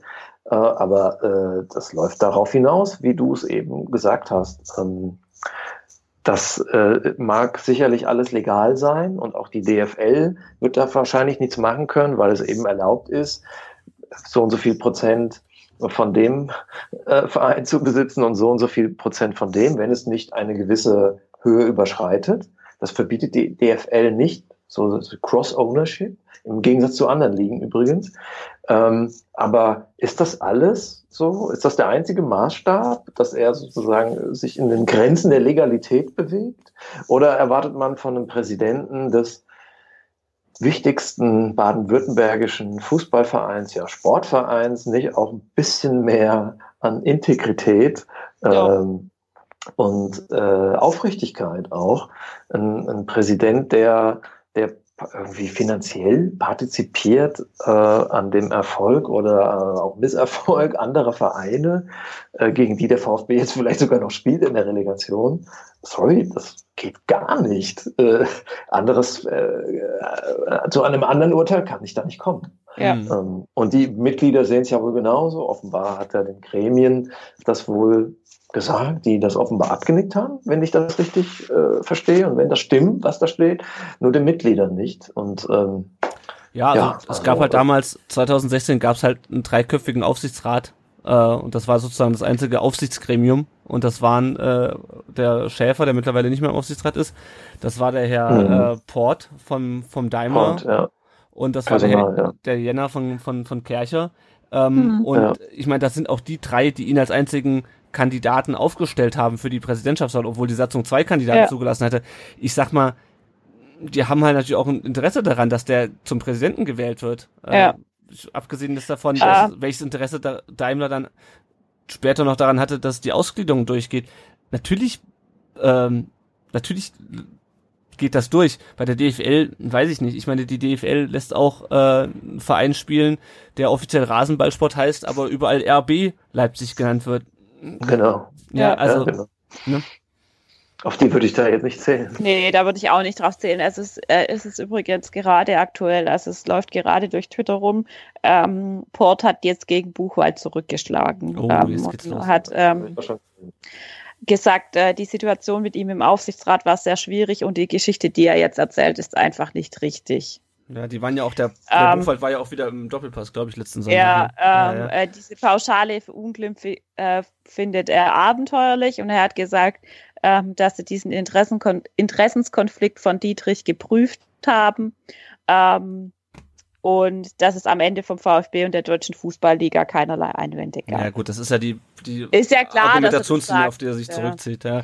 Also ich denke, wenn, wenn du dir das anguckst bei Dietrich, das, wir können es eh nicht durchblicken. Also wir wissen nicht genau, was da jetzt abläuft. Ich finde es höchst ähm, kritisch, wie auch ähm, Olli gesagt hat und wie auch du das dargestellt hast, Lennart. Und ich kann mir auch einfach nicht vorstellen, ein Handelsregister, die sind so schnelllebig, ähm, dass das dann tatsächlich mit Bilanzzahlen zusammenhängt. Natürlich hängt es mit Bilanzzahlen zusammen, aber wenn du aus dem Handelsregister ausgetragen werden willst als Gese Ges Gesellschafter, ähm, geht es sehr, sehr schnell. Also da sind die Mühlen der Demokratie wirklich schnell in dem Fall. Und deshalb glaube ich da manche Geschichten, die er erzählt, einfach auch nicht. Ich denke, zusammenfassend lässt sich sagen, ähm, der wird nicht so schnell zurücktreten, auch wenn wir uns das alle wünschen. Der ist eine zähe Sau. Und ähm, wenn es ganz dumm läuft, dann treibt er uns auch, auch noch in den völligen Ruin, meine Meinung. Aber Mhm. ähm, Was haltet ihr denn noch mal ganz kurz, was haltet ihr denn zu dieser, es gibt ja momentan jetzt wieder den Vorwurf, und das wurde ja auch von ihm geäußert, ähm, ja, äh, das kommt jetzt natürlich zu uns halt die Diskussion und jetzt lasst uns mal alle zusammenhalten und äh, uns auf den Klassenhalt konzentrieren und äh, wir können gerne danach noch über das Thema ja, das diskutieren. ist der einzige Schulterschluss. Das ist der den er versucht noch jetzt zu finden. Wir müssen jetzt zusammenhalten, bla bla blubber. Das ist einfach irgendwie das Einzige, an dem er sich noch festhalten kann, weil er kann sich an seinen eigenen Aussagen ja nicht mehr festhalten, weil er das, die, die sich alle irgendwie entkräftet haben, ja. Und deshalb, ja, klar, natürlich, irgendwas muss er ja finden. ja. Da wird, ja, da wird ja hoffentlich keiner drauf reinfallen, oder? Schau mal, schau dich mal auf Twitter um. Nein, also äh, natürlich gibt's die Leute. Ne? VfB hat äh, so viele Fans und da gibt's auch Leute, die hören sich unsere ganze Diskussion an und sagen, ja, aber der steht doch nicht auf dem Platz und äh, das geht doch darum, dass die Spieler die Tore äh, auf dem Platz nicht die Tore schießen. Natürlich steht er nicht auf dem Platz, aber es kritisiert ihn auch keiner dafür, dass er neben das Tor geschossen hat, sondern es kritisiert ihn, man kritisiert ihn halt für, für seine Art der Amtsführung. Und ähm, ich glaube nicht, dass wir besser oder schlechter spielen, nur weil äh, Dietrich jetzt in der Kritik steht. Natürlich bringt das Unruhe rein, aber ich sag mal, Mhm. wir haben gerade 0 zu 6 verloren und stehen mit einem Bein in der zweiten Liga. Wie viel mehr Unruhe sollen da noch da sein? Und ich glaube auch nicht, dass äh, die Mannschaft jetzt völlig neben sich ist im Training und beim Spiel, ähm, nur weil der Präsident in der Kritik steht. Also das halte ich für ein Totschlagargument, was mir natürlich aber entgegenkommt in so einer Situation wie, wie der jetzigen. Das wurde ja schon von einem, vor drei Monaten gebracht, so nach dem Motto, es hört doch mal auf, ständig Dietrich rauszuschreien, es geht doch um Klassenerhalt. Äh, halte ich für absoluten Blödsinn, so, so eine Argumentation. Also ich kann gleichzeitig, Stand, da müssen die Kritik, ihr Kritiker standfest bleiben. ja, Ja. Nicht, äh, nicht äh, sozusagen vom, äh, vom Konzept abweichen, äh, denn was heißt hier Ruhe? Ja, ich meine, es gibt auch Friedhofsruhe, ne? die ist auch nicht förderlich. ja. Ähm, und eine gesunde Kritik, gerade wenn sie so fundiert ist, trägt zum Vereinsleben bei und auch zum Erfolg. Und äh, gerade der Mangel an Kritik äh, ist so die, die Wurzel des Misserfolgs. ja. Äh, also das äh, ja und, sind ich, wir uns einig. und ich kann vor allem auch gleichzeitig Genau. die Mannschaft anfeuern oder kritisieren äh, und Genau. mich, mich mit dem Präsidenten, das geht gleichzeitig, das schließt sich nicht gegenseitig Ja. aus, aber ja. Wenn wir beim Thema finanzielle Unterstützung sind, Das ist eine geile Überleitung jetzt. mega, gell? Hat mir jetzt gerade so gut gefallen. Also, äh, wenn Wolfgang Dietrich will, dann kann er uns gerne finanziell auf Patreon unterstützen und uns, oder uns irgendwelche Firmenteile über, überschreiben, wenn er das gern ähm, will. Ich nehme die, wenn ich daran gut verdiene. Ähm, aber grundsätzlich helfen uns auch kleinere monatliche Beträge. Ähm, das setzen wir für laufende Kosten um, unser Equipment oder ähm, sparen es auch an. Wenn dann mal irgendwas kaputt geht, mein Headset ging kaputt, es geht auch mal ein Mikro kaputt, ähm, das wird dann ersetzt. Ähm, dafür bedanken wir uns auch. Ähm, auch PayPal ist möglich, einfach da dann mal nachfragen. Ähm, danke an unsere Unterstützer Matthias, Ron und Christoph, die uns auf dem Timo Hildebrand Level mit 5 Euro unterstützen. Pro Monat, genau. Genau. Pro Monat. Vielen mal- Dank. Genau, ich guck mal kurz auf unser Tippspiel. Äh, da ist immer noch Prinz Polly auf Platz 1. Ich glaube, den müssen wir schon aufgrund des Namens nächstes Jahr einfach äh, ausschließen. Quatsch. ähm, und auf Platz 2 ist Phil und auf Platz 3 ist Seba. Äh, ich bin irgendwo weit hinten, Platz 75, um Himmels Willen. Ja. Genau. Ähm, wir freuen uns natürlich auch, wenn ihr uns äh, anders unterstützt als finanziell. Ähm, sagt gerne Leuten, dass es uns gibt. Erzählt Leuten, was ein Podcast ist, wie man den abonnieren kann, wie man den hören kann. Ähm, macht einfach ein bisschen Werbung für uns, wenn euch unsere Folgen gefallen. Ihr findet uns natürlich auf unserem Blog rund um den Brustring.de, äh, wo ihr auch unsere Blogbeiträge findet. Und ansonsten bei Facebook, bei Twitter, bei Instagram. Ihr könnt die Folgen auch mittlerweile bei Spotify ähm, abonnieren oder wenn ihr gerne das Ganze über YouTube hören wollt. Videos gibt's da zwar nicht zu sehen, aber ihr könnt uns hören und dann auch gerne abonnieren. Unseren YouTube-Kanal. Genau, und wenn ihr Teil dieser Folge sein wollt, dann geht das auch. Ihr könnt uns nämlich eine Sprachnachricht schicken, per WhatsApp oder per Telegram, je nachdem, welchen Messenger ihr gerne benutzt.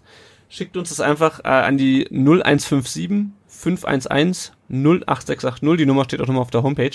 Ähm, schickt uns einfach eine Sprachnachricht. Äh, wir binden die dann hier ein und freuen uns, ähm, wenn ihr uns da was mitteilt, was euch gerade interessiert, Fragen schickt, wie auch immer. Und ihr könnt uns natürlich auch gerne äh, rezensieren bei Apple Podcasts. Äh, vielleicht fünf Sterne da lassen und noch was Nettes dazu schreiben. Wir lesen das dann auch gerne vor, äh, wenn ihr uns was Schönes geschrieben habt. Genau. Genau. Ja, Und ähm, dann sagen wir Danke an den lieben Olli. Ähm, ich denke, das war eine ganz interessante ähm, Folge, auch durch deine neutrale Sicht, einfach so ein bisschen eine andere Sicht der Dinge darzustellen. Ähm, ich hoffe, dir hat es auch ein bisschen Spaß gemacht. Vielleicht kannst du noch kurz sagen, wo wir dich im, im Netz finden können, wenn, wenn wir dich suchen.